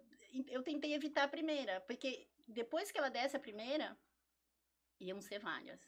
Né? E então, tanto que depois dos 10 anos ela vivia em epilepsia, ela tinha epilepsia 24 horas por dia. Né? Ela tomava um remédio para controlar, mas ela, ela vivia em epilepsia. E cada crise convulsiva que uma pessoa tem, o neurônio deixa de funcionar.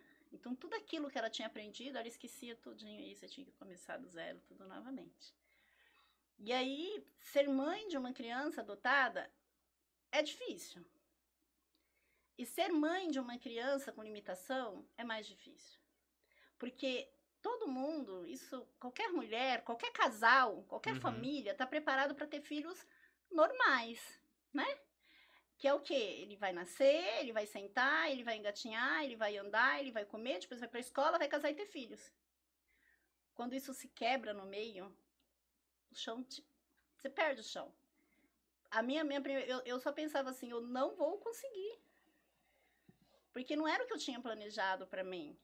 Eu tinha planejado diferente. Eu tinha planejado ter a Júlia. Quando ela tivesse com X idade, eu voltaria a trabalhar e a minha vida ia seguir. Não que eu tivesse que parar a vida para cuidar de uma criança, né? E, e a, a, minha questão, que nem quando os médicos falavam assim, ai, pergunta pra mãe isso, pergunta pra mãe aquilo. Eu perguntava o que, que isso ia resolver na vida da Júlia. Uhum. Nada. Então não me importa o que passou, o que me importa é daqui para frente. E aí foi assim. E aí eu, eu fui, fui vivendo um dia de cada e eu, eu me recordo do dia que o médico me disse isso, que minha mãe falava que a Bíblia era um livro vivo. E que quando você tinha um problema, você pedisse para Deus que ele te dava a resposta. E eu me lembro que antes de buscar a Júlia naquele dia, eu chorei muito. Eu cheguei em casa assim, eu chorei muito, eu abri a Bíblia. Eu não me lembro qual era o versículo, eu não me lembro nada, mas eu me uhum. lembro dos dizeres que dizia assim: Deus criou o médico e a medicina para aliviares as suas dores e te curares. Mas somente Deus sabe o que vai acontecer. Então aquilo para mim foi como se Deus estivesse dizendo assim: não se desespere, a sua filha não vai morrer, não é assim, não foi isso que eu planejei para vocês. Eu tenho eu tenho um projeto, eu tenho, eu, eu tenho.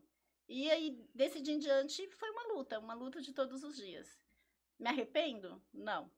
Se Deus chegasse para mim agora assim e falasse assim: Lourdes, você pode voltar à sua vida 22 anos atrás. Gerar o seu filho normal, perfeito. Ou adotar a Júlia, sabendo tudo que você vai passar para com ela, você escolhe o quê? Eu escolheria adotar a Júlia. Eu escolheria adotar a Júlia. Eu escolheria viver tudo que eu vivi com ela novamente sem colocar um ponto e nem tirar uma vírgula. Eu acredito, eu acredito que eu, que eu dei o meu melhor. Eu acredito que eu sou uma mãe. Eu sou mãe de uma criança adotada. De uma criança que não está mais aqui com a gente, mas eu sou mãe. Eu sou mãe. E eu, assim, eu fui encontrando mães como eu no caminho. Mães que se sentem tão pequena porque elas não são convidadas para ir para a festa porque o filho usa cadeira de roda, eles, eles decidem. Então, se aquela criança cabe ali ou não. Uhum. Né? E, e, Ou então as pessoas chegarem e olhar assim e falar assim: nossa, tão bonitinha, mas é deficiente, né? Oi? Pra ser deficiente tem que ser feio? Quer dizer que pra usar cadeira de roda não pode ser bonito? Sabe? E, ou então das pessoas se virarem de costas porque você vai dar comida, porque não querem ver sabe? É, é... E era uma briga. Eu falo que eu, eu nunca escondi a minha filha. É... Eu me lembro de um, de um dia eu estar com, com meu marido no supermercado e a gente brincando com ela na cadeira de rodas. Chegou uma mulher e me nos deu os parabéns. Parabéns. Uhum. Eu perguntei por que ela falou assim, porque a maioria das mães com crianças igual a vocês andam com o ombro caído. Porque tem vergonha. Vocês não, vocês andam de cabeça erguida. Eu sempre andei de cabeça erguida com a minha filha, porque eu tenho muito orgulho de ser mãe da Júlia. Ô, ô Lourdes, só, só pra gente, quem tá assistindo a gente, não conhece, não conheceu, qual, qual que era a limitação da Júlia? A Ju era um bebê de 17 anos, né? Ela, uhum. ela, foi um bebê a vida inteira. Ela não comia com a mão dela, ela não andava, ela usava fralda. E, mas cresceu. Cresceu, ficou um, uma gigantona. Tem uma foto, não sei se o Claudinho consegue colocar essa foto aí, tem uma foto muito linda. É, você, o Gilson, a Júlia, para quem vai estar tá assistindo a gente aí, vai estar tá subindo uma foto. Vamos ver se o Claudinho consegue projetar lá, mas para quem vai estar tá assistindo vai aparecer a foto ali para conhecer a Júlia, né? Vendo ali, conhecendo a história um pouquinho da Lourdes, vai ver a Júlia. E Lourdes, você, conta, você comentava comigo que você tentou dar pra Júlia a vida mais normal possível, Sim. né? Sim, tanto que ela fraturou fêmur, tornozelo. E brincando, isso brincando, brincando com primos, né, brincando, né? Não, e, e primos. você falou, né? Ela não andava e ela fraturou. Foi, foi. Ela, ela, ela é porque assim, é, é, a Júlia, ela era uma criança como outra qualquer, uhum. né? Ela se tornou uma adolescente. Então eu, eu tive problemas na adolescência dela, tipo, dela se apaixonar por pessoas de me colocar em situações complicadas também, porque ela era uma adolescente e eu, nunca, eu não criei a Júlia numa redoma de vidro, né? Então era mais uhum. ou menos assim, os primos chegavam e falavam, tia, pode brincar com a Júlia? Pode. Tia, pode levar a Júlia lá na rua? Pode. Tia, pode entrar com a Júlia na piscina? Não, não pode. Na piscina não pode. né? Mas assim, ela brincava, ela se machucava. E eu me lembro a primeira vez que, que os primos foram em casa e ela Chegou na CD toda ralada, a cabeça dos dedos, os joelhos, os dedos tudo ralado. O terapeuta olhou pra mim e falou: Mãe, o que, que aconteceu? Eu falei: agora eu, vou, agora eu vou levar uma bronca. Eu falei: Então, Valéria, os primos estavam em casa e estavam brincando de pega-pega com ela dentro de casa, no corredor, de fora da cozinha. Muito bem, mãe, parabéns, é isso mesmo. Então a Ju viveu, a Júlia viveu. Ela, ela sabia escolher o que ela queria comer, ela sabia. Ela era muito, muito esperta, assim. Eu costumo dizer que ela tinha dificuldade em falar em palavras aquilo que o coração dela e a mente dela queria dizer. Uhum. Mas qualquer pessoa com o mínimo, com o mínimo de sensibilidade, conseguia entender. A Júlia era muito feliz. A Júlia, ela, ela, o tempo, ela morreu sorrindo. E você estava contando um pouco do mundo que você criou para ela, né? De fantasia. Porque a Ju, ela, ela não foi contaminada pelo mundo aqui fora. Uhum. Então ela Uhum. acreditava que princesa era real, que a Barbie era real, né? Que, que o Papai Noel existia. E eu, eu deixei isso acontecer para ficar mais leve. Porque chegou um momento na vida dela que era pesado, era difícil. Né? E, e eu, eu não queria que ela que ela visse que o mundo não era é, ruim, sabe? É, teve um episódio dela que nós fomos no shopping e ela. Ela, na verdade, nem queria, porque ela não gostava de tirar foto com o Papai Noel, mas eu queria que ela fosse. Só que a cadeira de rodas não passava na, na bendita passarela que tinha lá, que tinha um riacho embaixo. E eu virei pra ela e falei, filha, vamos embora que o Papai Noel não quer ver criança como você. A mulher falou assim, você tá sendo dura com ela. Eu falei, não, a vida é dura com ela. A vida é dura. O mundo não vai se adaptar. O mundo não se adapta a crianças com deficiência. São as crianças com deficiência que têm que Tem se adaptar ao mundo. Mas eu criei, eu criei para ela um mundo de magia. Então ela acreditava que princesa era real. A Barbie. princesa- que a Barbie, a Barbie era a melhor amiga dela. A Barbie tomava café, chá da tarde com ela, gente. Né? Isso é, eu, foi bom porque lá na frente eu precisei usar isso Uhum. no momento triste eu precisei usar, né, toda essa magia que eu criei pra ela. Então, se ela ficava internada, filha, olha, isso aqui é pra você tomar poder, veio do reino encantado, e ela acreditava. E eu não me arrependo de, de ter feito isso, assim. A Júlia era birrenta, como qualquer outra criança. Ela fazia birra, ela me fez passar vergonha em supermercado. Ela, porque se ela quisesse, ela tinha uns apegos, né? Então, você desse isso aqui pra ela, Embaixo tem esse, ela não queria o presente, ela queria o papel. Mas esse papel ela se apegava nele, de onde ela fosse, ela queria levar esse papel. Né? E se você tirasse esse papel, ela fazia birra. E eu costumava brincar com o Gils, que o Gils falava que se ele tivesse um filho que se fizesse birra e se jogasse no chão, que ele batia, né? Quando ela fazia birra, eu fazia agora bate, porque ela não se joga no chão, porque ela tá na cadeira de rodas. Porque ela era, assim, e ela, ela, era, e ela convencia qualquer um de qualquer coisa. Um dia eu estava trabalhando, e ela na escola, e aí a diretora me liga. Você tá escutando? Eu falei, tô. O que que aconteceu que a Júlia tá nesses... Ela gritava, assim, ela falou assim, a gente já fez de tudo e nós amamos a Júlia. Estamos levando a Júlia pra casa. Liguei pro Gilson, falei, Gilson, pelo amor de Deus, você tá mais perto que eu, vai pra casa, a gente vai levar a Júlia pro hospital, mas... Tá, peguei a Júlia, levei pra casa, enquanto eu estava comendo pra levar a Júlia pro hospital, a Júlia começa a rir. Aí eu me liguei. O que que acontece? Ia passar um filme na sessão da tarde que ela queria assistir e eu falei que não, que ela ia pra escola. Ela convenceu a escola e eu, o marido, meu marido, todo mundo de que ela estava com dor. Só pra Olha poder ir embora pra casa. Então, por aí você tira a inteligência que ela Ela tinha uma inteligência muito grande. Uhum. Tinha uma, uma inteligência, uma esperteza muito grande. E eu tenho, eu falo que eu vivi tanta coisa com a Júlia, nós vivemos tanta coisa com a Júlia, tanta história, que não, não parece que foram só 17 anos. E vocês não limitavam ela Não. à deficiência dela, não, né? a Júlia ia pra praia, ela achava que era sereia, queria ficar no, na, tempo inteiro. A gente parava a praia, porque era muito engraçado você. Porque assim, é tão incomum você, né? é- era tão incomum você ver uma pessoa com necessidades especiais ir na praia, e quando você ia na praia, a gente parava a praia, parava mesmo. Uhum. Para, a gente parecia ator, sabe? Era bem interessante.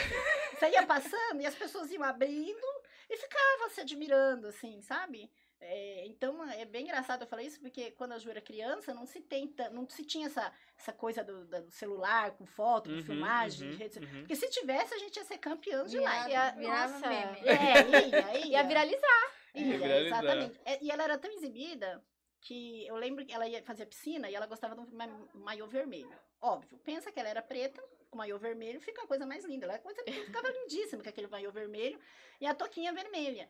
E ia ter um congresso em Brasília e eles foram para filmar uma criança que não tinha nada a ver com ela. Mas ela se, se exibiu tanto, tanto dentro da piscina que o fotógrafo não conseguiu filmar a criança que ele tinha que filmar. Filmou. Ele só filmou ela. E aí ele chegou e falou: Mãe, você pode autorizar? Eu falei: Vou fazer o quê, né? Autorizo. Então ela, ela, ela viveu. Era uma criança feliz. Ela viveu intensamente. Ela soube aproveitar a vida dela intensamente. É, depois foram ficando difíceis, a gente foi se limitando, sim. Os nossos ciclos de amizade se fecham, sim, muito. Porque é, as pessoas começam a se afastar de você porque acham que você não pode. Ah, olha, eu não te convidei porque lá tem escada. Oi, quem decide se eu consigo subir escada com a minha filha ou não sou eu. Uhum. Mas é, também não culpo essas pessoas por isso. Eu não, eu não me tornei uma pessoa infeliz porque Uhum. alguns amigos se afastaram de mim ou porque o, o- a, a- criança não quis brincar com a minha filha. Porque ela é amada até hoje, né? Então eu acho que isso que é válido. Então ser mãe não é só quando você gera, assim, é quando você adota. E eu falo que é, é ser mãe de, de um, de um filho com limitação é, é prazeroso. Porque o seu filho, ele tira nota na escola e ok. Né? A sua filha, se ela conseguir levar uma batata na boca, nossa, gente, É. Júlia. Você curte mais esses momentos.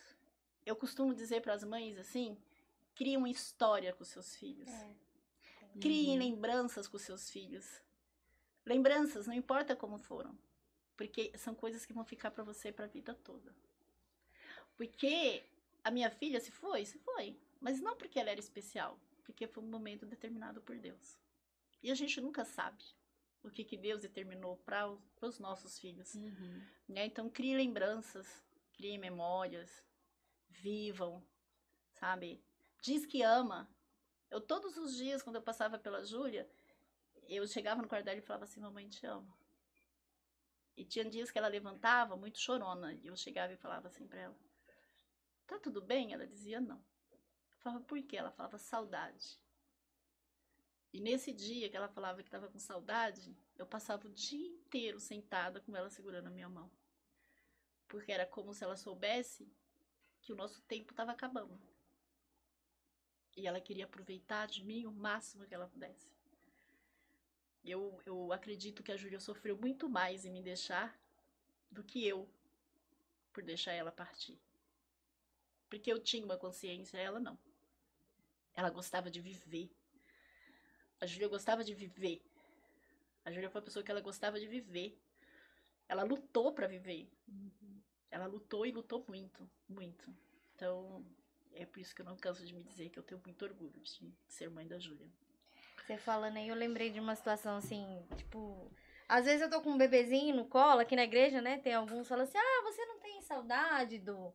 De. Você tá falando essa, essa questão de da gente viver, né? É, Você não tem saudade de ter bebê? Não, não tenho. Não tenho saudade da Catarina criança. Porque eu consegui, mesmo nas limitações, Uhum. mesmo nas nossas dificuldades, é, viver todas as fases. Então, eu vivi a Catarina bebê, eu vivi a Catarina criança, eu vivi a Catarina pré-adolescente, eu sobrevivi à adolescência, eu chegando à juventude, e hoje ela tem 21 anos, e nós temos, graças a Deus, assim, eu me considero uma mãe muito sortuda, porque eu tenho uma jovem em casa que a gente conversa. Uhum. Porque geralmente nessa idade não se conversa mais, né? E a Catarina conversa demais. Tá vendo aí? Ela deve estar aí, né? Só- Porque, então, assim, a gente vive todas as fases. Então, nós vivemos todas as fases. Eu vivi todas as fases com ela.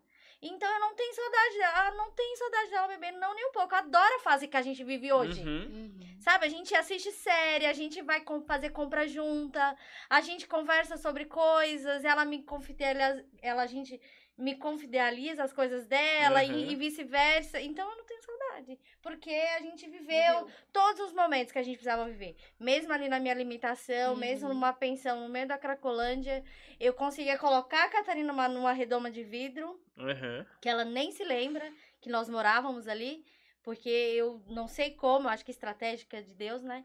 Que eu consegui colocar ela numa redoma. O Aloysio fala que eu coloquei a Catarina numa redoma de vidro, porque eu, é eu era aquela mãe que a Catarina com 9, 10 anos, se alguma criança ia bater nela, eu, eu ia lá e queria bater na criança, né? Eu era desse tipo de mãe, né? Que, que não aceitava desaforo, não, né? No, no prédio, se alguém batia, eu ia lá. E aí, você vai ficar batendo na minha filha? Então eu tentei colocar a Catarina numa redoma de vidro e. e então eu vivi todas as fases. Então eu sou bem realizada por. Eu acredito também por Uhum. conta disso, né? Ô, É que nem eu, quando alguém me pergunta assim, você nunca teve vontade de adotar outro? Não. Porque o meu projeto de vida era uma filha. E Deus me deu essa filha. E eu vivi com ela, é, é, é, né? Eu fui mãe, eu sou mãe, de- então eu não tenho, eu não sinto essa falta. Essa Uhum. falta de, de ser mãe. Porque eu me realizei como mãe. uhum, Viveu uhum. intensamente, Intensamente. né? É Viveu É cada, aproveitou cada se eu quero momento. ser vó. Se eu não ser vó, pra mim, tá tudo bem também. Porque eu vivi muito a minha maternidade, até demais. Então, tá Eu- tudo certo. Eu acho que vocês duas falaram duas coisas assim importantes que eu fui me lembrando de alguns fatos aqui com os filhos também, né? É um podcast especial pro Dia das Mães, mas é um podcast de família, né? De, de, né? Sim. Daquilo que a gente vive todos os dias. Vocês falaram de pequenas lembranças, né? Da gente deixar. Às vezes a gente quer. E eu acho que isso vale pro. Pra quem tá chegando nessa fase, né? De ser pai e tal. E a gente fez isso, né? Investindo em dar tantas coisas. E são pequenos momentos que marcam os nossos filhos. A gente morava num- numa casa azul ali que tinha uma pracinha, uma pracinha capenga, né?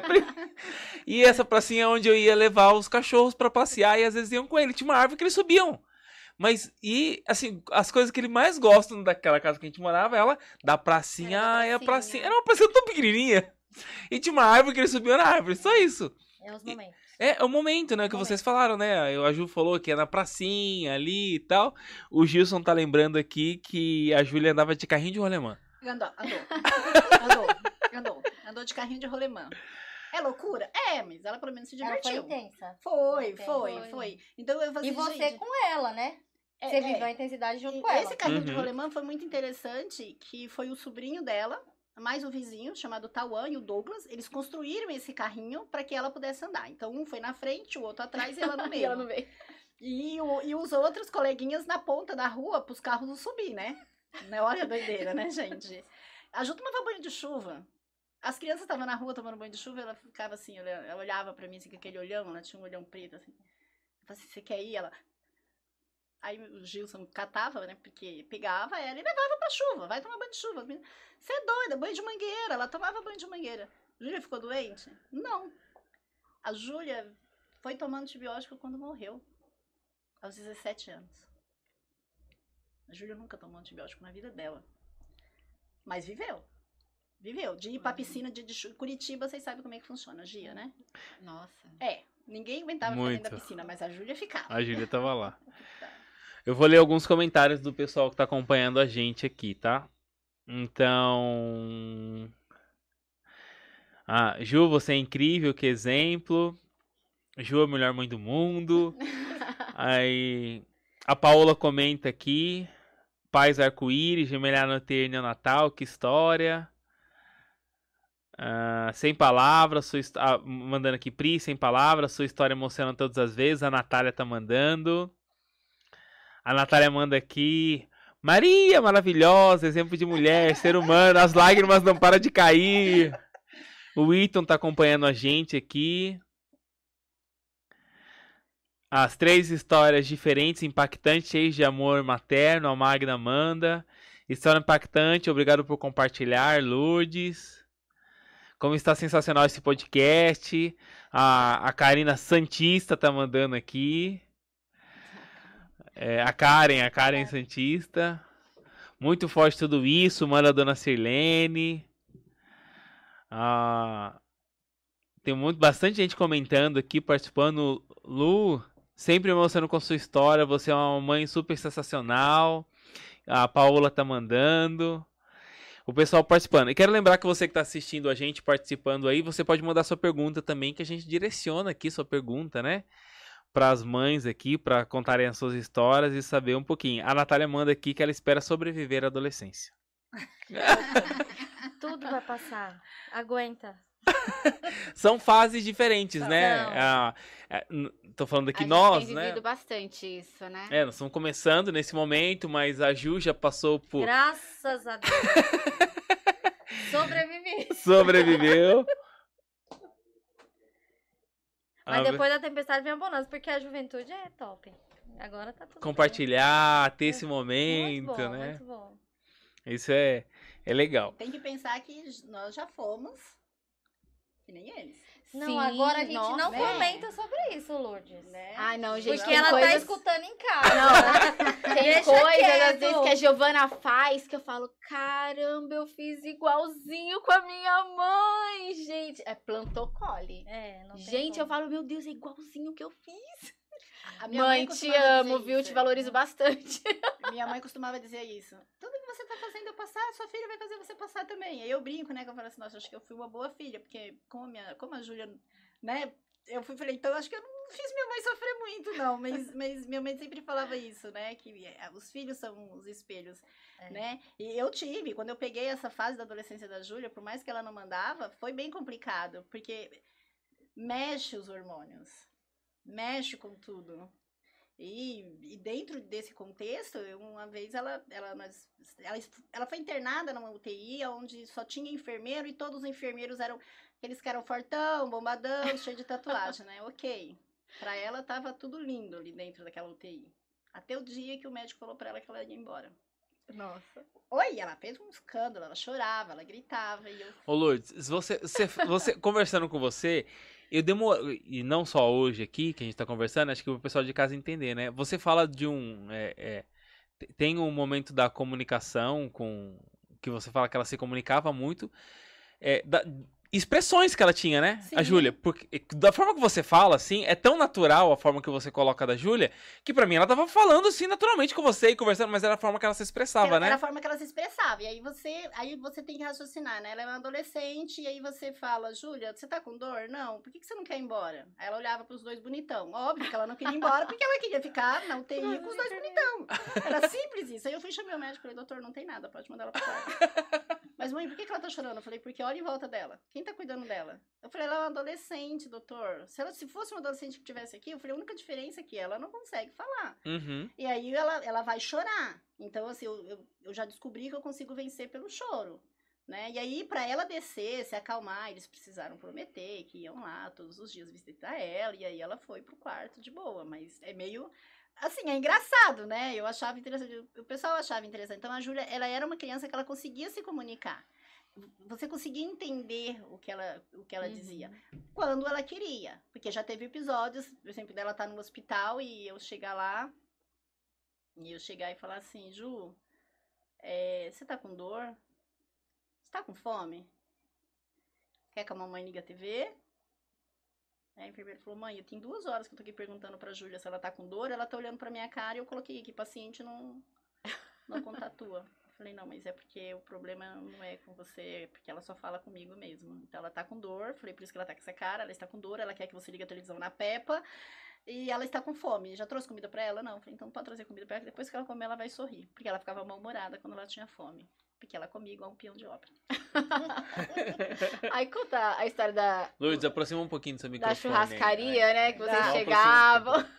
Sim, a gente chegava na churrascaria, né? Perguntava assim, ah, vai cobrar como da Júlia? E eles, eles as olhavam pra ela, cadeira de rodas, magrinha, não, a gente vai cobrar nada dela não, era um prejuízo, porque ela comia mais do que eu. E aí, e eles, só que eles não percebiam que ela comia muito, e ficavam, mandava pra mesa, sobremesa a gente nunca pagava, sorvete a gente não Eles pagava. mandavam tudo. Eles mandavam tudo pra ela, porque achava assim, né, tadinha da menina, a menina não come. Eu falava assim, e, e assim, já teve episódios da gente sair do restaurante, eh, da gente estar numa praça de alimentação de um shopping e.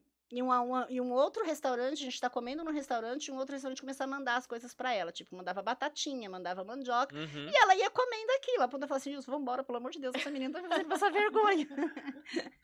então, assim, é- é- e ela, ela era esperta, ela, ela tinha noção da limitação dela. Como a maioria das crianças portadoras de necessidades, ela tem noção da limitação e tira proveito. Ela tira proveito. Tinha, tinha consciência que ela chamava atenção, assim? tinha, tinha. Ela teve uma época que ela se apaixonou por aquelas bexigas que ficam Ah, shopping. coloridas, no Isso. shopping e tal. Só que era assim, o Gilson comprava, pagava 10 reais naquela bexiga, Uhum. e ela chegava no estacionamento do shopping e soltava pra ver a bexiga voando. Aí um belo dia, a gente tava no shopping e ela começou a fazer um escândalo dentro do supermercado, porque ela queria, porque queria aquela bexiga. Eu fui e falei assim, Júlia, eu não vou pagar 10 reais numa bexiga pra você soltar. E aí um senhor atrás de mim, muito bem vestido, bateu no meu ombro e falou assim, pode pegar a bexiga que eu pago. eu falei pra ele, não. Eu Falei, não, se o senhor quiser dar qualquer outra coisa pra ela, porque eu achou, o senhor achou ela bonitinha, ok. A bexiga não, porque eu já disse que não. Esse amor por- da- pela bexiga vai durar até ela passar o caixa e ver o quiosque do McDonald's. Na hora que ela ver o quiosque do McDonald's, ela vai se apaixonar por um sorvete. E aí ela vai esquecer essa paixão. E ele ficou olhando. Né? Eu falei, eu falei, presta atenção no sorvete, pode prestar atenção. Aí não deu outra. Ela passou no caixa lá chorando, e o Gilson virou, ela viu o quiosque do McDonald's e ela, sorvete. Acabou. Então ela, ela tinha consciência disso, mas eu dava limitações pra ela. Não era assim que funcionava. A Júlia, ela Uhum. tinha, ela tinha, ela tinha que ir pra escola, ela tinha que almoçar, ela tinha que jantar, ela tinha que tomar café da manhã. Ela tinha, tinha regras, tinha limite. Entendeu? A primeira Ah, tinha, tinha, era a rotina de uma criança. era. Uma criança. Sem contar uma criança com limitação, não. Não. Era uma rotina Primeira de uma vez que ela criança. levantou pra me dar um tapa na cara, eu mandei ela bater. Porque na hora que, na hora que ela levantou, ela tinha a mãozinha torta assim, né? Ela Uhum. levantou a mãozinha, eu vi que a intenção dela era me bater. Eu falei, você bate. Falei, você vai bater? Você bate? Falei, mas eu vou te bater de volta. Aí ela nunca mais levantou a mão pra mim. Então, ela era uma menina muito inteligente. Uhum. Era muito esperta. Então, você tinha que ter um jogo de cintura. Ela ficava de mal do pai uma semana. Só fazia as pazes quando ele trouxe uma caixa de chocolate. Não podia ser Olha, uma, não, tinha uma olha, caixa olha. de chocolate. Ô, gente, qual, qual foi o maior mico que vocês já passaram com filhos? O que os filhos te colocaram numa situação constrangedora, assim? Nossa, tô tentando lembrar. Lembrem aí de episódios que vocês, quem, quem quiser começar a Ah, eu acho que compartilhar. tinha de hospital, né? Lembro a Gigi, quando ela. A Gigi foi entrar balança- balan- no balancinho, né? Ela deitou no balanço e ela passou direto. E os dois dentinhos entraram na língua dela e abriu a língua. Corre todo mundo pro hospital, né? É sangue pra todo lado. Sangue pra todo lado, Giovana gritando. Chega no hospital, é, resol- o médico que atendeu resolveu anestesiar a língua dela. Anestesiou a língua dela. Aí, não, agora espera um outro médico chegar. Na hora que o médico chegou, a Giovana, ela tava, só faltava derrubar o hospital, né? Correndo pra tudo quanto era lado. Eu falava, meu Deus do céu. E o médico olhava assim, ah, é ela que tá ruim? É, doutor, é ela. E ela corria, né, Rafa, e subia nas Que a coisas. gente esperou assim. vir um médico de outro local, de outro lugar, não era? É, e ela passava. E como a língua tava anestesiada, ela mastigava a língua, assim, sabe? Parecendo chiclete, assim. e ela corria. E só faltou o médico falar assim pra mim, né? Ó, quando eu estiver doente, você volta. Só faltou falar isso pra gente, né? É, ah, eu tô tentando lembrar outras agora e. Tem algum, Lourdes? Tem. A, a da Júlia eu acho que foi mais engraçada, assim, porque hoje até hoje quando a gente conta, a gente dá risada. A- a- O Gilson trabalhava numa empresa e nós fomos. A festa de final de ano foi num clube. E tinha uma piscina, que obviamente nós levamos a Júlia. Só que a piscina tinha uma pontinha da cerâmica que estava cortada. Uhum. Pra criança que andava, ok, não ia acontecer nada, mas como a Júlia ela, ela batia muitas pernas e não, ela não firmava, ela passou o dedo, o dedão, e ela tava muito calor, ela tava agitada e aquilo a piscina avermelhou de sangue. Quando a piscina avermelhou de sangue, veio o bombeiro, interditou a piscina. Tinha duas ambulâncias, veio os dois médicos, os dois enfermeiros, os dois técnicos. Eu vi que veio todo mundo, catou, e ela, aí tiraram da piscina. Quando tirou ela da piscina, foi a mesma coisa de de falar assim, Júlia, é o seguinte, o mundo tá acabando. E ela gritava. E aí Gilson, e aí cataram ela e levaram pra ambulância e ela gritava, e ela gritava, gritava. E ninguém deixava eu entrar dentro da ambulância, eu não conseguia entrar de tanta gente que tinha dentro da ambulância para socorrer a menina. E eu falava assim, gente, ela só quer voltar pra piscina. Não é E o. ele Não achando era. que era alguma coisa. Que era, exatamente. Aí quando lavou tudo, cadê o corte? Não tinha corte. Não existia um corte. Tipo assim. Então, assim, interditaram a piscina, o bombeiro veio e veio falar com a gente, vieram pedir desculpa, o dono do clube. Eu falei, gente, não foi nada, foi só um. Assim, sabe, sabe quando arranca só um corinho? Assim, arrancou só o corinho. E aí foi muito engraçado, porque o Jesus falava assim, a gente tentava entrar na ambulância e ninguém deixava a gente entrar na ambulância. Tipo assim, não, fica aqui, fica aqui, porque tá feio o negócio lá dentro, você sua filha perdeu a Você vai se perna. assustar. Você vai se assustar. E assim, foi muito interessante isso, assim, interessante a gente falar assim, a, a preocupação que as pessoas tinham, né? E na verdade ela só queria, tudo que ela queria era voltar pra Voltar piscina. pra piscina. piscina. Mais nada. E você, Ju, já Nossa, teve um eu momento tive assim? tantas, porque eu, eu sou uma mãe muito escandalosa, assim. Tanto é que lá em casa a Luísa brinca aqui, Catarina, né? Que tipo, tudo eu. Eu sou muito extremista, assim, com ela. Tadinha, a bichinha sofreu comigo, assim, porque eu fui muito sufocante. Mas é amar, é ama- amei demais. É, eu tive uns perrengues chiques, assim, sei lá. é, eu acho que teve dois episódios que me marcaram muito, assim. Tirando as vezes que várias vezes ela fez eu levar ela no hospital. Chegava lá, ela tava com gases no final, ela falava que tava morrendo. e o médico, mãe, ela só tá com gases, assim. Isso por inúmeras vezes, porque eu saía correndo com ela pro hospital. Assim, tipo, eu não olhava e eu pegava, andava a pé, ia na Santa Casa e chegava lá, a Catarina tava com gases. Isso foram várias vezes. Mas teve, teve uma situação que quando a gente viajou, a gente viajou nós cinco, a gente foi para os Estados Unidos, né? Aí eles, os três ficaram no hotel e eu mais a Luiz foi, a gente foi pro mercado. E, e os três ficaram no hotel, que eles estavam cansados, enfim. E nós, quando a gente voltou, eu já cheguei no quarto, a Catarina não estava. A Catarina estava com 14 anos quando a gente viajou. Aí, tipo, ela não tava e eu falei, uai, cadê a Catarina, né? E aí eu falei, Ariel, cadê a Catarina? Eu comecei a gritar no hotel, mas eu gritava, berrava, porque eu não sei falar inglês. E aí eu chegava no cara da. E a Amanda, Amanda era a única que falava inglês e a Amanda tava dormindo. E aí eu chegava no cara do balcão, tentava me expressar com ele e ele não. E eu, eu preciso ver as câmeras, porque sequestraram a Catarina, eu vejo nos filmes. Porque aqui eles sequestram os adolescentes e, e escravizam sexual. Essa história é real. E aí, e eu gritava, e eu, eu ficava rodando assim o hotel, e a Catarina, e eu gritava, e o Aloysio. E o Ariel ficou tão nervoso que ele caiu numa poça de lama. E eu falei, meu Deus do céu. E o pessoal, eu falava. E, tipo, eu, eu não conseguia me expressar. Eu, além de eu estar nervosa, ainda não conseguia me expressar falando. Eu queria bater em quarto, quarto. Todos os quartos. Quando eu ia começar o processo de bater em quarto e quarto, eu falei, sequestrar a minha filha, vão escravizar ela sexualmente. É, lá vem a Catarina assim, mãe. Quando ela chegou, eu desa... Sabe assim, quando a adrenalina desce, eu des desfaleci mesmo, assim, a Luiz teve que vir me segurar. E ela tava na lavanderia tentando conversar em espanhol com umas meninas. E eu. Mas assim, parece que. Morrendo. E uma outra situação também que, tipo, inclusive hoje eu tenho até trauma de elevador por conta disso. Foi numa outra viagem que a gente fez. A gente foi, foi pra Colômbia dessa vez. E aí estávamos. Aí nessa viagem, a gente foi nós cinco também, que a gente sempre tentou fazer as viagens cinco. Só que a Amanda voltou, que a Amanda tinha trabalho. Ficamos eu, a Luísa e Catarina e Ariel. E aí a gente tava no hotel que a Catarina falou assim: ah, eu vou descer de escada. Beleza, descemos eu, a Luísio e Ariel de elevador. O elevador parou. Eu comecei a chorar porque eu falava assim, gente, a Catarina, vão sequestrar a Catarina, ela, eu vou morrer. A minha preocupação era, eu vou morrer no elevador e a Catarina vai ficar sozinha no país que não é dela, ninguém sabe que a gente tá aqui. Vão, sabe? E aí eu entrava em desespero por conta de achar que alguém ia fazer alguma coisa com ela.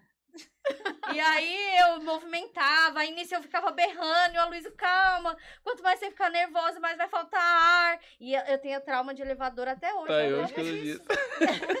O negócio da preocupação era só sequestrar a Catarina. Sequ- É, umas situações meio. E eu, nossa, é difícil. Hoje a gente dá risada, né? Hoje ri, né? Ai, mas quando, quando passa o momento, né? Assim. Não, mas eu acho que esse, o que você falou de levar pro hospital e chegar lá a criança. Gases. N- E não, e acabar com o hospital, de correr, de pular, eu acho que isso é geral pra qualquer pai, né? É, Gente, não, a Júlia Leva a criança pro hospital, meu Deus do céu, vai morrer, vai acontecer É, alguma coisa, chega Catarina, lá, vira no giraia. Ah, Chegou no já- hospital, É, melhorou? A gente já chegou a sair de casa com a Júlia com mais de 40 de febre. Mais de 40 de febre. Você chega lá no hospital e ela tá fazendo graça na cadeira de rodas, né? Aí o médico olha e fala assim: Não aconteceu. Aí você chega no hospital e você fala: Olha, é uma criança, ela tem né, uma deficiência e tal, ela pode convulsionar. Pelo amor de Deus, que essa febre toda desce o hospital inteiro, né? Chega o médico e fala assim: Mas essa criança aí que tá pra convulsionar? É, doutora, é essa criança. Acho que esse é padrão, né? Todo mundo já passou muitas dessas então, assim, né? Ufa, não tô nessa Não, sozinha, acho- né? A gente já passou várias dessas assim, de chegar no hospital e as crianças falam, meu, que vergonha. É, foi, já tô aqui, né? Agora deixa eu Agora atender. continua, né? Não vai dar viagem perdida, né? Já falei, fa- dá uma acalmada aí, dá uma. Dá uma baqueada aí pra, pra passar com o médico, pelo menos, né? Assim, de mico eu não lembro muito, mas eu, assim, acho que como são quatro crianças, acaba sempre sendo meio que o centro das atenções, né, do lugar. E mesmo quando a gente não chama atenção por ser quatro, a gente acaba chamando atenção por alguma coisa que acontece. Fomos para o Beto Carreiro, né? Ah, sim. Rafaela tinha 11 meses, né? É, quase um ano. 11 meses, aí saí, passamos Primeiro o dia, primeiro dia. Passamos o dia inteiro no Beto Carreiro. É, tudo legal. Fomos de carro, pra ficar mais fácil, porque teve a volta também. Aí, Ah. Beto Carreiro, tudo bem, tudo tranquilo. Passamos o dia, assistimos o, o Natal do T-Rex, tudo. Saímos. Ah, o, o helicóptero descendo. Tem um passeio de helicóptero passeio de lá, né? Aí o helicóptero, helicóptero tava né? E chegando. o helicóptero chegando. Nisso, Rafaela com carrinho, com várias coisas embaixo. Giovana, Gabriel e Pedro. Gabriel e Pedro viram o helicóptero descendo. Saíram correndo pro Eles helicóptero. ficaram vidrados, saíram correndo pra cima do helicóptero. Aí nisso ele começou a descer mais e começou um vento forte. Eu olhei pro Rafa e falei: Meu, os meninos vão voar. Corre e pega eles. Saiu correndo. Eu e o Rafael pegar os meninos e a Rafaela no carrinho com a Giovana. Gente, eu, eu peguei os meninos. Na hora que eu olhei pra trás, a tava Giovana voando. tava parada e o carrinho da Rafaela assim, com ela dentro. Pô Meu Deus! dando, capotando. Eu olhava, aí tinha, a gente tinha tirado, foto, tudo. O carrinho, era cena de filme, o carrinho capotando, as coisas voando. E a Rafaela. Dentro e do eu carrinho. meu Deus, a Rafaela dentro do carrinho. E eu larguei o menino, saí correndo. Na hora que eu virei, a Rafaela tava assim, ó. Aí vem a ambulância do Aí ela olhou pra mim. Começou a chorar. Aí eu olhei, ela tava. Aí começou a sair sangue, eu, pronto. Nossa. E assim, a Rafaela tinha pressão alta, né? Então eu já imaginei, meu Deus, a pressão dela tá nas alturas, a menina vai ter uma convulsão, vai ter não sei o quê, o que, que eu faço? Corre. Aí peguei ela primeiro, se acalme. E a Giovana, a Rafinha, a Rafinha, a Giovana em choque, assim, eu, Rafa, calma, Rafa. E os meninos foram com você, né, pra, pra pegar o carro. E o Rafa nem tinha se tocado, né? Que o carrinho tinha capotado, tudo. Eu, calma, respira, calma. Aí eu acalmei a Giovana, me acalmei e fui no pessoal do parque. Falei, gente, aconteceu isso, isso e isso. Alguém pode me ajudar? Na hora que eles olharam, a Rafa tava com sangue aqui. Não, calma aí, a gente vai chamar a ambulância pra vocês. Veio a ambulância do parque, os paramédicos do parque também. então pegaram, a gente andou de ambulância lá dentro do parque, tudo, levaram. Ok, tudo bem, tranquilo. Saiu, tanto a Rafinha tava só com um arranhão, arranhão, uma- É, um arranhão no muito. nariz, arranhou a testa, tudo não teve nada mais grave, né? Aí eu sei que chega no outro dia, aí ficamos conhecidos, né? Oi, Rafinha! Oi, Rafinha! Onde passeava era Porque Oi, o parque tava Rafinha. fechando o no parque tava dia, fechando, é. então no dia seguinte todo mundo conhecia a Rafinha. Meu Deus. Lá, uma né? atração. Virou a atração. Aí estávamos saindo, Vindo voltando. embora, vindo embora, vindo indo embora. embora já. do A gente parque. andava com a Zafira E um bag. e em um cima. bag em cima, colocando todas as malas. A gente tá vindo, né? Passando em frente ao Bato Carreiro. E o pessoal passava, né? E buzinava. Pé, pé, pé, pé. Foi, opa, só aguenta a gente. Nossa, que legal. Na hora que o Rafael olhou, olhei pra trás assim, né? A gente olhou. Tem coisa nossa voando. O que O que bag, aconteceu? o bag abriu de cima, as malas voaram, o cobertor Meu voou. Deus, Sabe aquele final de viagem? Pacote Que, de fralda. Aquele é, final de diário de viagem que você. Isso não rolou no Instagram, não, né? Não. Não, rolou no Instagram. Não Sabe é aquele final de viagem que já não tem mais mala pra guardar? Aí você vai jogar tudo, joga lá dentro, tudo solto. Cobertor, lençol, lavar, é, isso é roupa. Tudo. Vai jogando aí, não bota na mala. Gente, Vou tudo na estrada, assim, ó. Vou tudo na porra. estrada. E pensa a gente parando o carro. E assim, mala no meio da estrada. E o pessoal passava e desviava e começou a ligar pisca-alerta. E o pessoal dos outros carros parava e chutando, assim, né? Jogando as nossas coisas pro, pro, Acostamento. pro acostamento. É igual. Pra quem já assistiu, gente, é igualzinho o Diário de um Banana, né? Que as coisas saem voando. Foi assim, foi igualzinho. Então, assim, foi esse um dos nossos mitos. É, se puxar, sai bastante. Sabe? É, não, se. E assim, da, da história da Lourdes também tem um ponto, assim, que a gente tava conversando em casa, né, Lourdes? A, a Lourdes passou por um período. Você ainda faz o tratamento de câncer, né? Faço.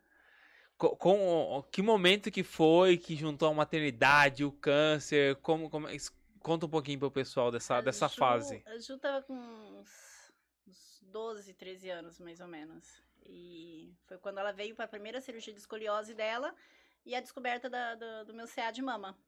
E aí foi um dia muito difícil para mim. Eu falo que naquele dia é, eu perdi o chão e o céu desabou na minha cabeça porque o médico virou para mim e disse: você vai escolher que vida você quer salvar, a sua ou a dela. E eu falei: eu preciso salvar as duas. Que era o período da cirurgia É a dela. cirurgia dela, mas eu fazendo um tratamento de câncer, como que você. Porque só de UTI, então eu falava pra ela assim, doutor, só de UTI é uma semana. Como é que eu fico uma semana com ela dentro da UTI?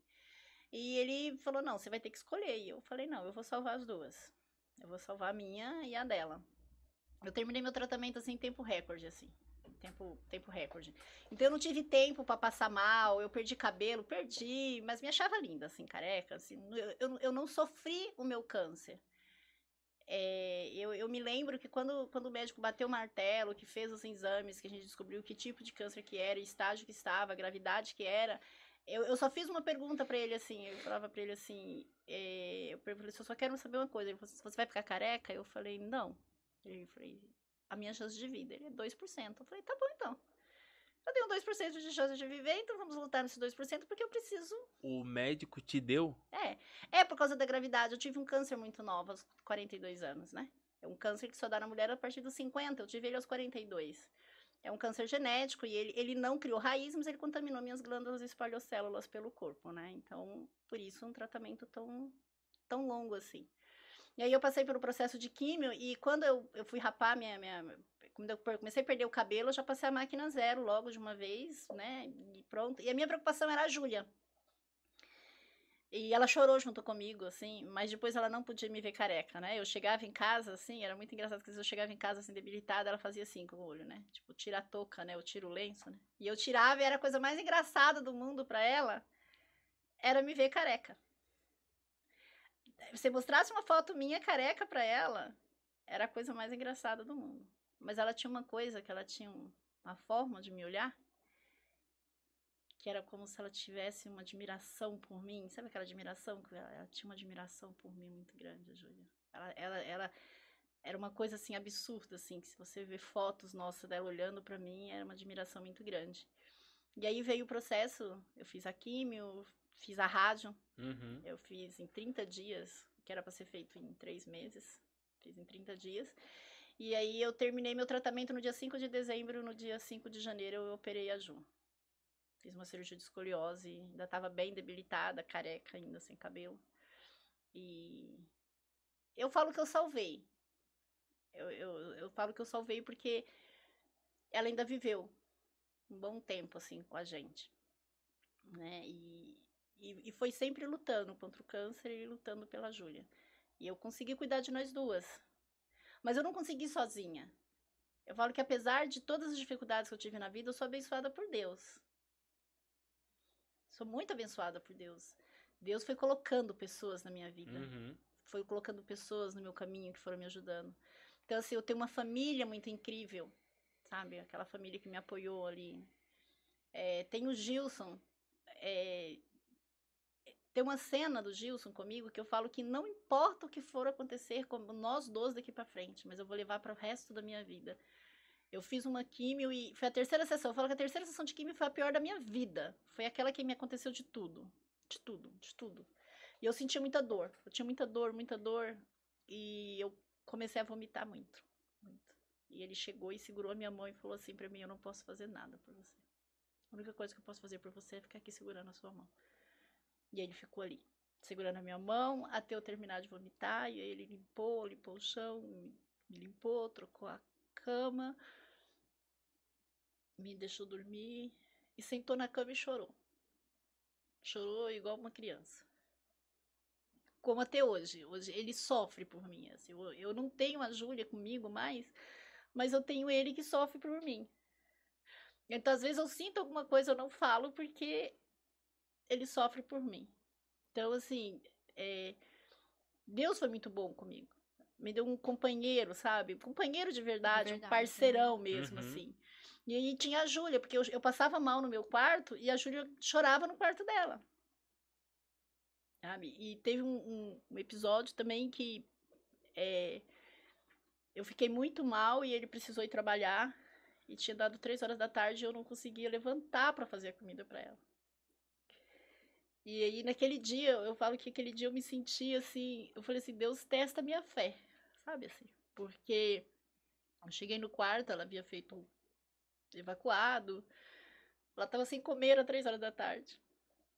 E eu falei para ela assim: Filha, a mãe não aguenta cuidar de você hoje. Você espera o papai chegar. Ela balançou a cabeça que sim. Ela estava com fome, era três horas da tarde, ela não tinha tomado café da manhã. Mas ela entendia que eu não conseguia cuidar dela naquele momento. E ela ficou quietinha e eu liguei pro Gilson, ele veio embora para casa e e aí ele chegava em casa, ele não sabia se cuidava de mim, se cuidava dela, de quem uhum. cuidava, mas então assim, a prioridade sempre foi a Júlia. Então assim, é, aos 33 anos eu, eu, eu tive um, um infarto e uma parada, né? E ali eu desisti de ser super mulher, sabe? Uhum. Então eu costumo brincar com as meninas no serviço, que elas falam assim: ah, eu vou limpar a casa. Eu falo: a minha casa tá de perna pro ar e eu tô igualzinha, de perna pro ar. É. Porque aos 33 anos eu infartei e tive uma parada. E o médico falou: sabe por quê? Porque você quer ser a melhor mãe, a melhor filha, a melhor... você não consegue. Você não consegue. E aí eu falei pro Gilson: a partir de hoje eu vou dedicar a minha vida, as minhas energias para cuidar da Júlia e de mim. Então o Gilson trabalhava para pagar as contas e eu cuidava deles. E, e acredito que fiz bem o meu papel, uhum. né? E aí a Ju, fiz a cirurgia da Júlia, foi colocada a placa nela de escoliose. Aí um ano depois a gente teve que abrir e tirar novamente, um ano depois a gente teve que abrir e colocar novamente. E nessa de, de abrir e colocar novamente que aí a Ju começou a se despedir de mim. E aí foi a hora que falei, Deus já, ela já ficou comigo. Eu, eu tinha uma consciência que a Ju não ia ficar comigo muito tempo, assim. Tem coisas que a gente não explica, a gente sente, né? Uhum. E eu falo que quando eu peguei ela nos meus braços, eu sabia que ela não. Mas eu imaginei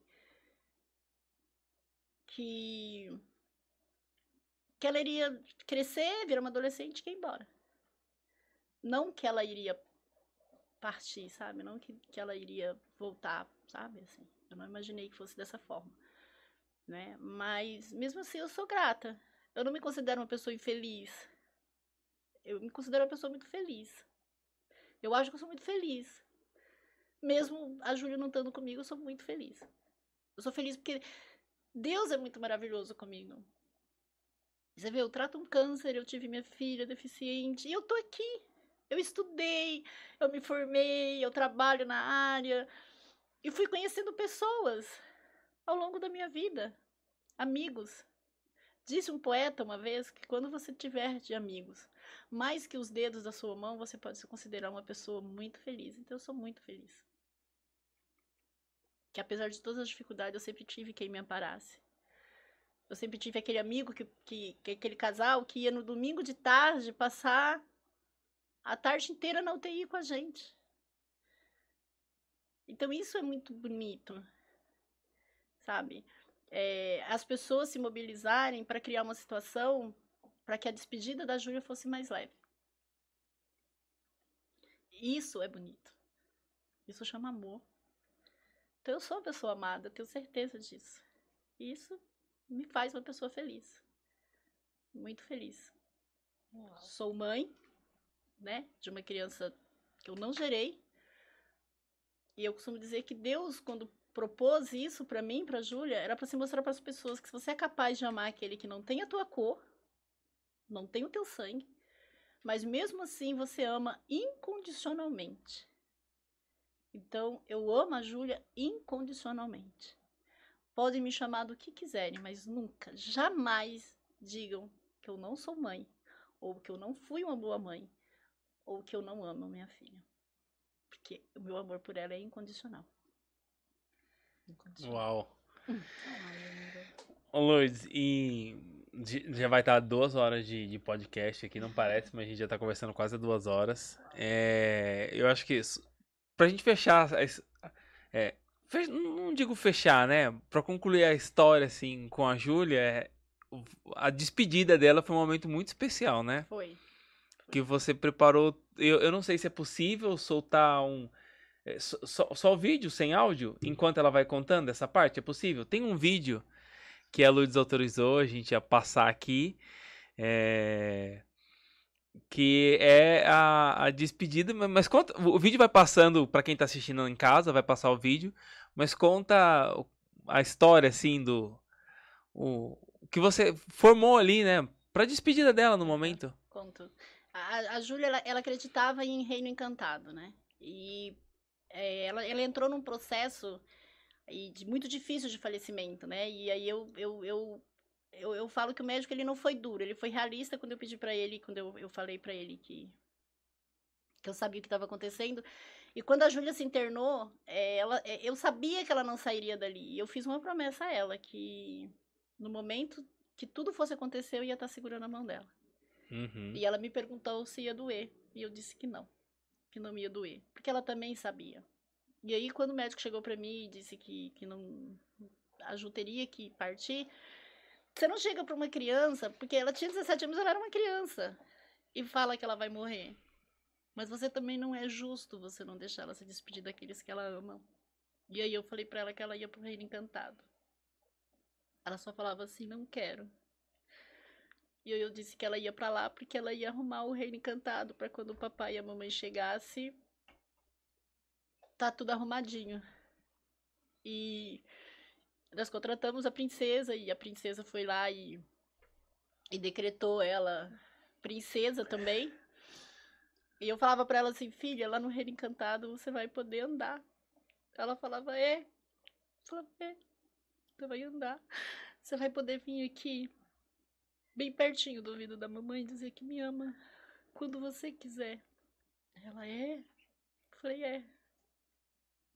E assim, eu fui levando aquele momento que era tão pesado se tornar Uhum. leve. A princesa veio, É um conto.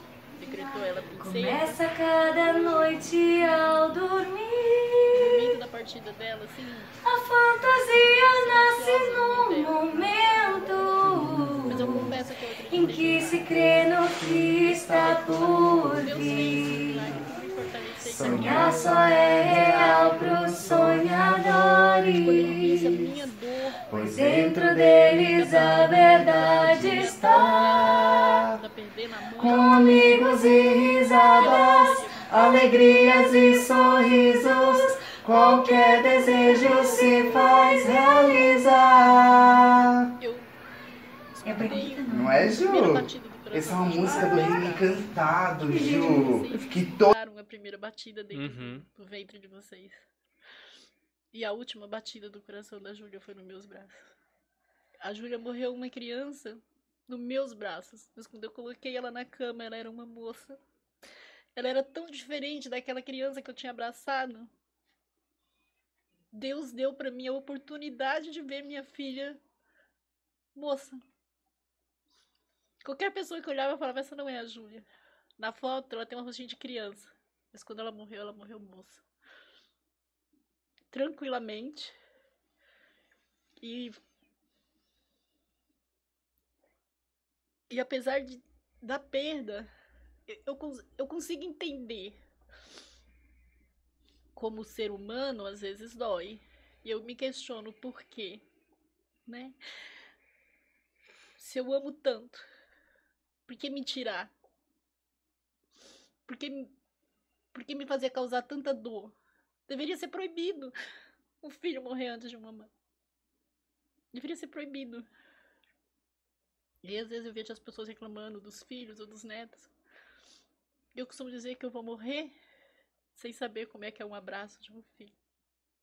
Eu vou morrer sem ter escutado a voz da minha filha dizendo amo. Eu vou morrer sem saber o quão prazeroso é uma criança me chamar de avó. Mas mesmo assim, eu sou feliz.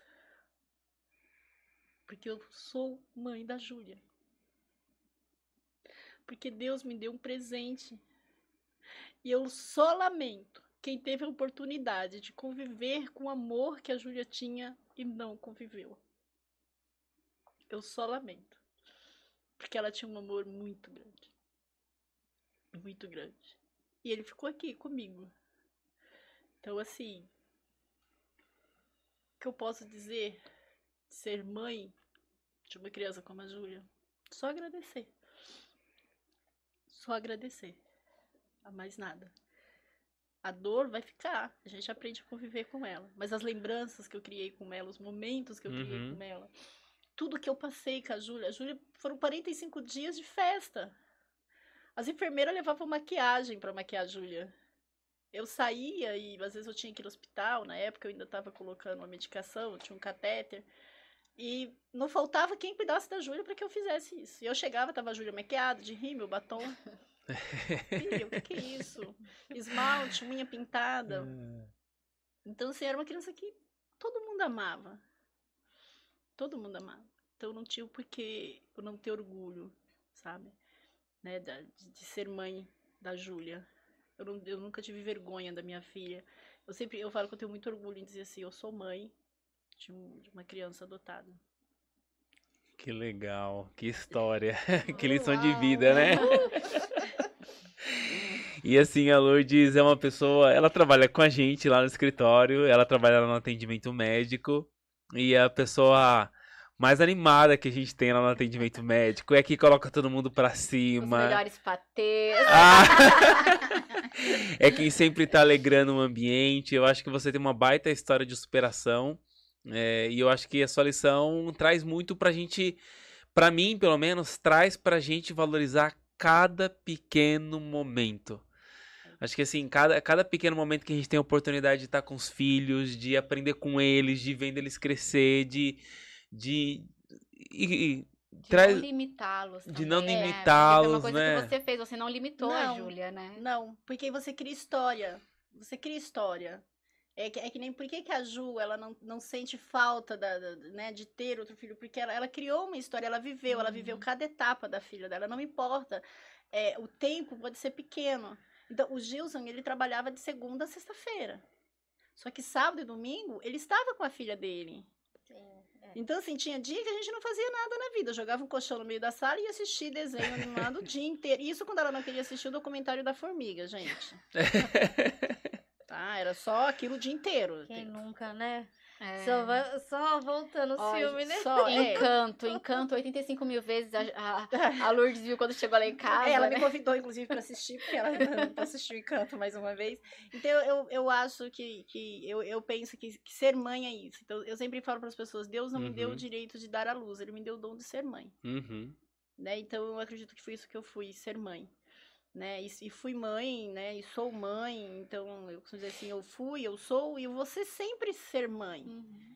né? E aí, digamos, aproveitando essa deixa, né? Quando você tem alguém perto de você que perde um filho, que você fala assim, ah, o que dizer?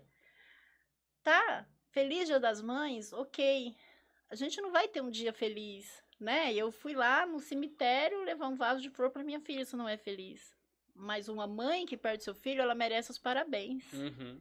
Porque ela nunca vai deixar de ser mãe. O pai, ele nunca vai, Vou deixar, de ser pai. Essa foi uma das motivações de ter convidado assim você, foi exatamente essa, trazer essa, essa ideia. Não vai deixar de ser mãe, né? Não, a gente não deixa de ser mãe. Então as pessoas olham pra gente e, e eu. Você não tem filho, né?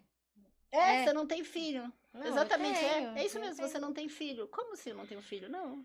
Eu Tive filho. mãe. Né? Ou então, foi que nem eu, eu contei pro Rafa o episódio que eu fui no médico. Você é mãe? Sou. Você foi parto normal? Não, não, não, não gerei, não. Mas será que eu vou dizer que você é mãe? Não, eu sou mãe. Uhum. Eu não tive uma gestação.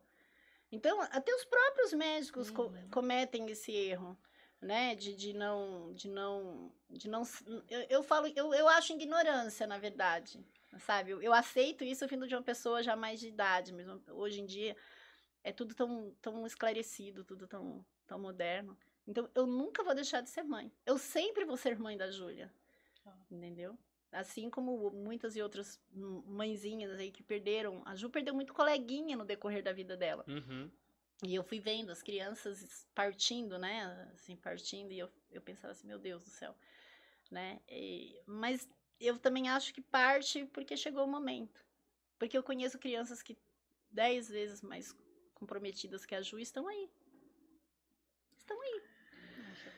Gente, eu não sei se era o objetivo do podcast, mas só tem cara de choro nos comentários. Porque enquanto você falava, passava o vídeo da Júlia aqui, a, a princesa. Qual que é a É a princesa? Branca de Neve. A Branca de Neve decretando ela princesa para que ela pudesse ir pro reino. Então só tem cara de choro em o vídeo, eu já assisti o vídeo. É, a, elas estavam comentando a questão da saudade, né? É, eu lembro que eu falava muito, nossa, como eu tenho saudade dos meninos bebês. Não sei se você lembra. E porque foi uma época tão conturbada, né, de internações, que eu falava, gente, eu não aproveitei tanto a época deles bebês. Mas aí te- quando eu comecei, eu comecei a perceber o quê? Que eu tava deixando de viver o momento deles, Exatamente. lembrando Dando de do- algo que eu tinha perdido. Até que eu não virei a chave É. e falei, não, tem que aproveitar o agora, umas fases tão engraçadinhas deles. E eu ficava lembrando, nossa, que fase que eu perdi. Depois com a Rafinha, nossa, a fase no hospital. Não, então é aproveitar o, o momento mesmo, né? Então teve essa questão da saudade, teve isso. Teve mui- muitas vezes eu falei, nossa, que saudade deles bebezinhos. Quando eles já tinham passado a fase de bebezinhos, eu falava, eu não aproveitei, não sei o que, e deixava de aproveitar. É, até A alguns fase atual, momentos. né? é. É isso, gente. É, eu acho que são três realidades, três momentos diferentes, e eu acho que, pelo menos pelos comentários aqui das pessoas, são muitos comentários aqui, o pessoal comentando, tá participando bastante. Vou ler alguns comentários aqui. Uma que até o Minha mandou aqui. É, cadê o comentário? A Thelminha- A Thelma mandou aqui, ó. Deus dá filho especial para mães especiais. E, ah, e tem aqui, só pra explicar pra Lourdes, né? A gente tem um culto aqui, Lourdes, que é o de quinta-feira. E, normalmente nesse culto de quinta-feira é um culto que a gente faz uma reuniãozinha depois. Sempre alguém traz alguma coisa pra comer. Aí todo mundo tá falando aqui, queremos seu patê no culto de quinta-feira. tá, ó, tá mó, tá mó campanha aqui, ó. Tá Queremos o patê. E o patê é É sensacional. maravilhoso. O último que ela deixou, ela chegou em casa, né? Aí eu tava entrando, ah, ela trouxe o pateu. Nossa, aí eu mandei pro Rafa. Deus tem os seus preferidos. O problema do patê da Lourdes é que ele é viciante. Não dá pra parar de comer enquanto aquele pote, pior que o pote que ela leva é grande. Grande. Não dá pra parar de comer enquanto não seca aquele pote. Tem um segredo. É feito com amor. Então eu queria que vocês deixassem uma palavra final aqui pra, pra família, pra mães, pra pais, deixasse aí um, um- uma mensagem final cada um de vocês, começando pela Priscila. Ai, meu Deus. Bom, é, Depois de toda essa conversa que a gente teve, Depois de né? Toda a conversa, né? Ah, eu quero dizer assim que a maternidade é. Eu vou falar o que eu falei uma vez na. Teve uma apresentação da escola que me chamaram para falar sobre maternidade.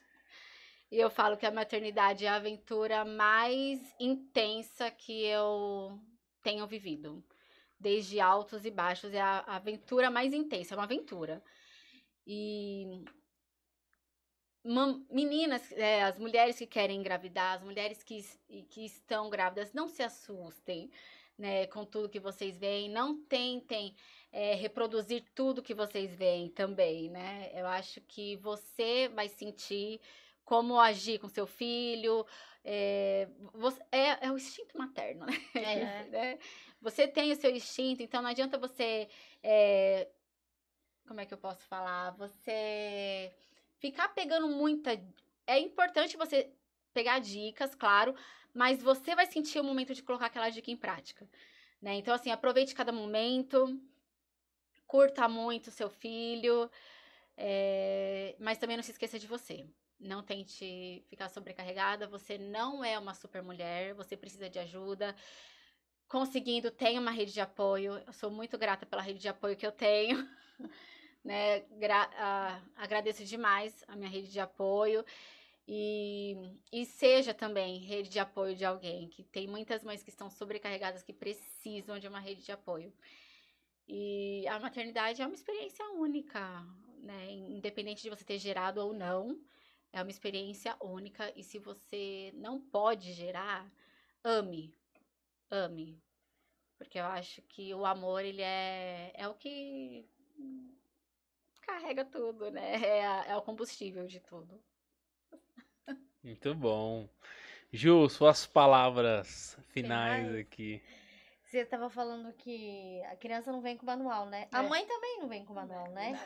Cada uma tem a sua, cada um tem o seu jeito e, e tá tudo bem, né? Vai ter uma que vai ser mais calma, uma que vai ser mais nervosa, uma que vai conseguir doutrinar sem precisar dar um tapinha, outra que vai. E tá tudo bem. Eu acho que a mídia hoje também martiriza muito mais ainda a mulher em geral, não só a mãe, mas a mulher em geral, que a mulher precisa se superar, a mulher precisa ser a supermulher. E não é bem assim, né? A gente, quando, quando você.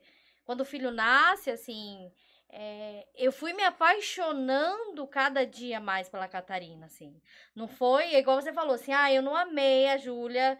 É, é, assim, Aquele amor incondicional. é, tipo assim, diferente de você, você planejou e tal. Não que, assim, quando eu soube que estava grávida, eu falei, ok, vou criar minha filha, vou fazer tudo que eu puder, vai ser um só, porque eu quero criar bem. Beleza, mas ao longo do tempo, a gente foi se apaixonando, a gente foi se apaixonando até que você cria aquele, aquele vínculo, né? E, e era, então, eu, talvez eu fosse diferente de uma outra mãe, diferente da, da Priscila, que que planejou, que, que viveu, né? Eu, eu- a minha gravidez foi bem conturbada, diferente da sua.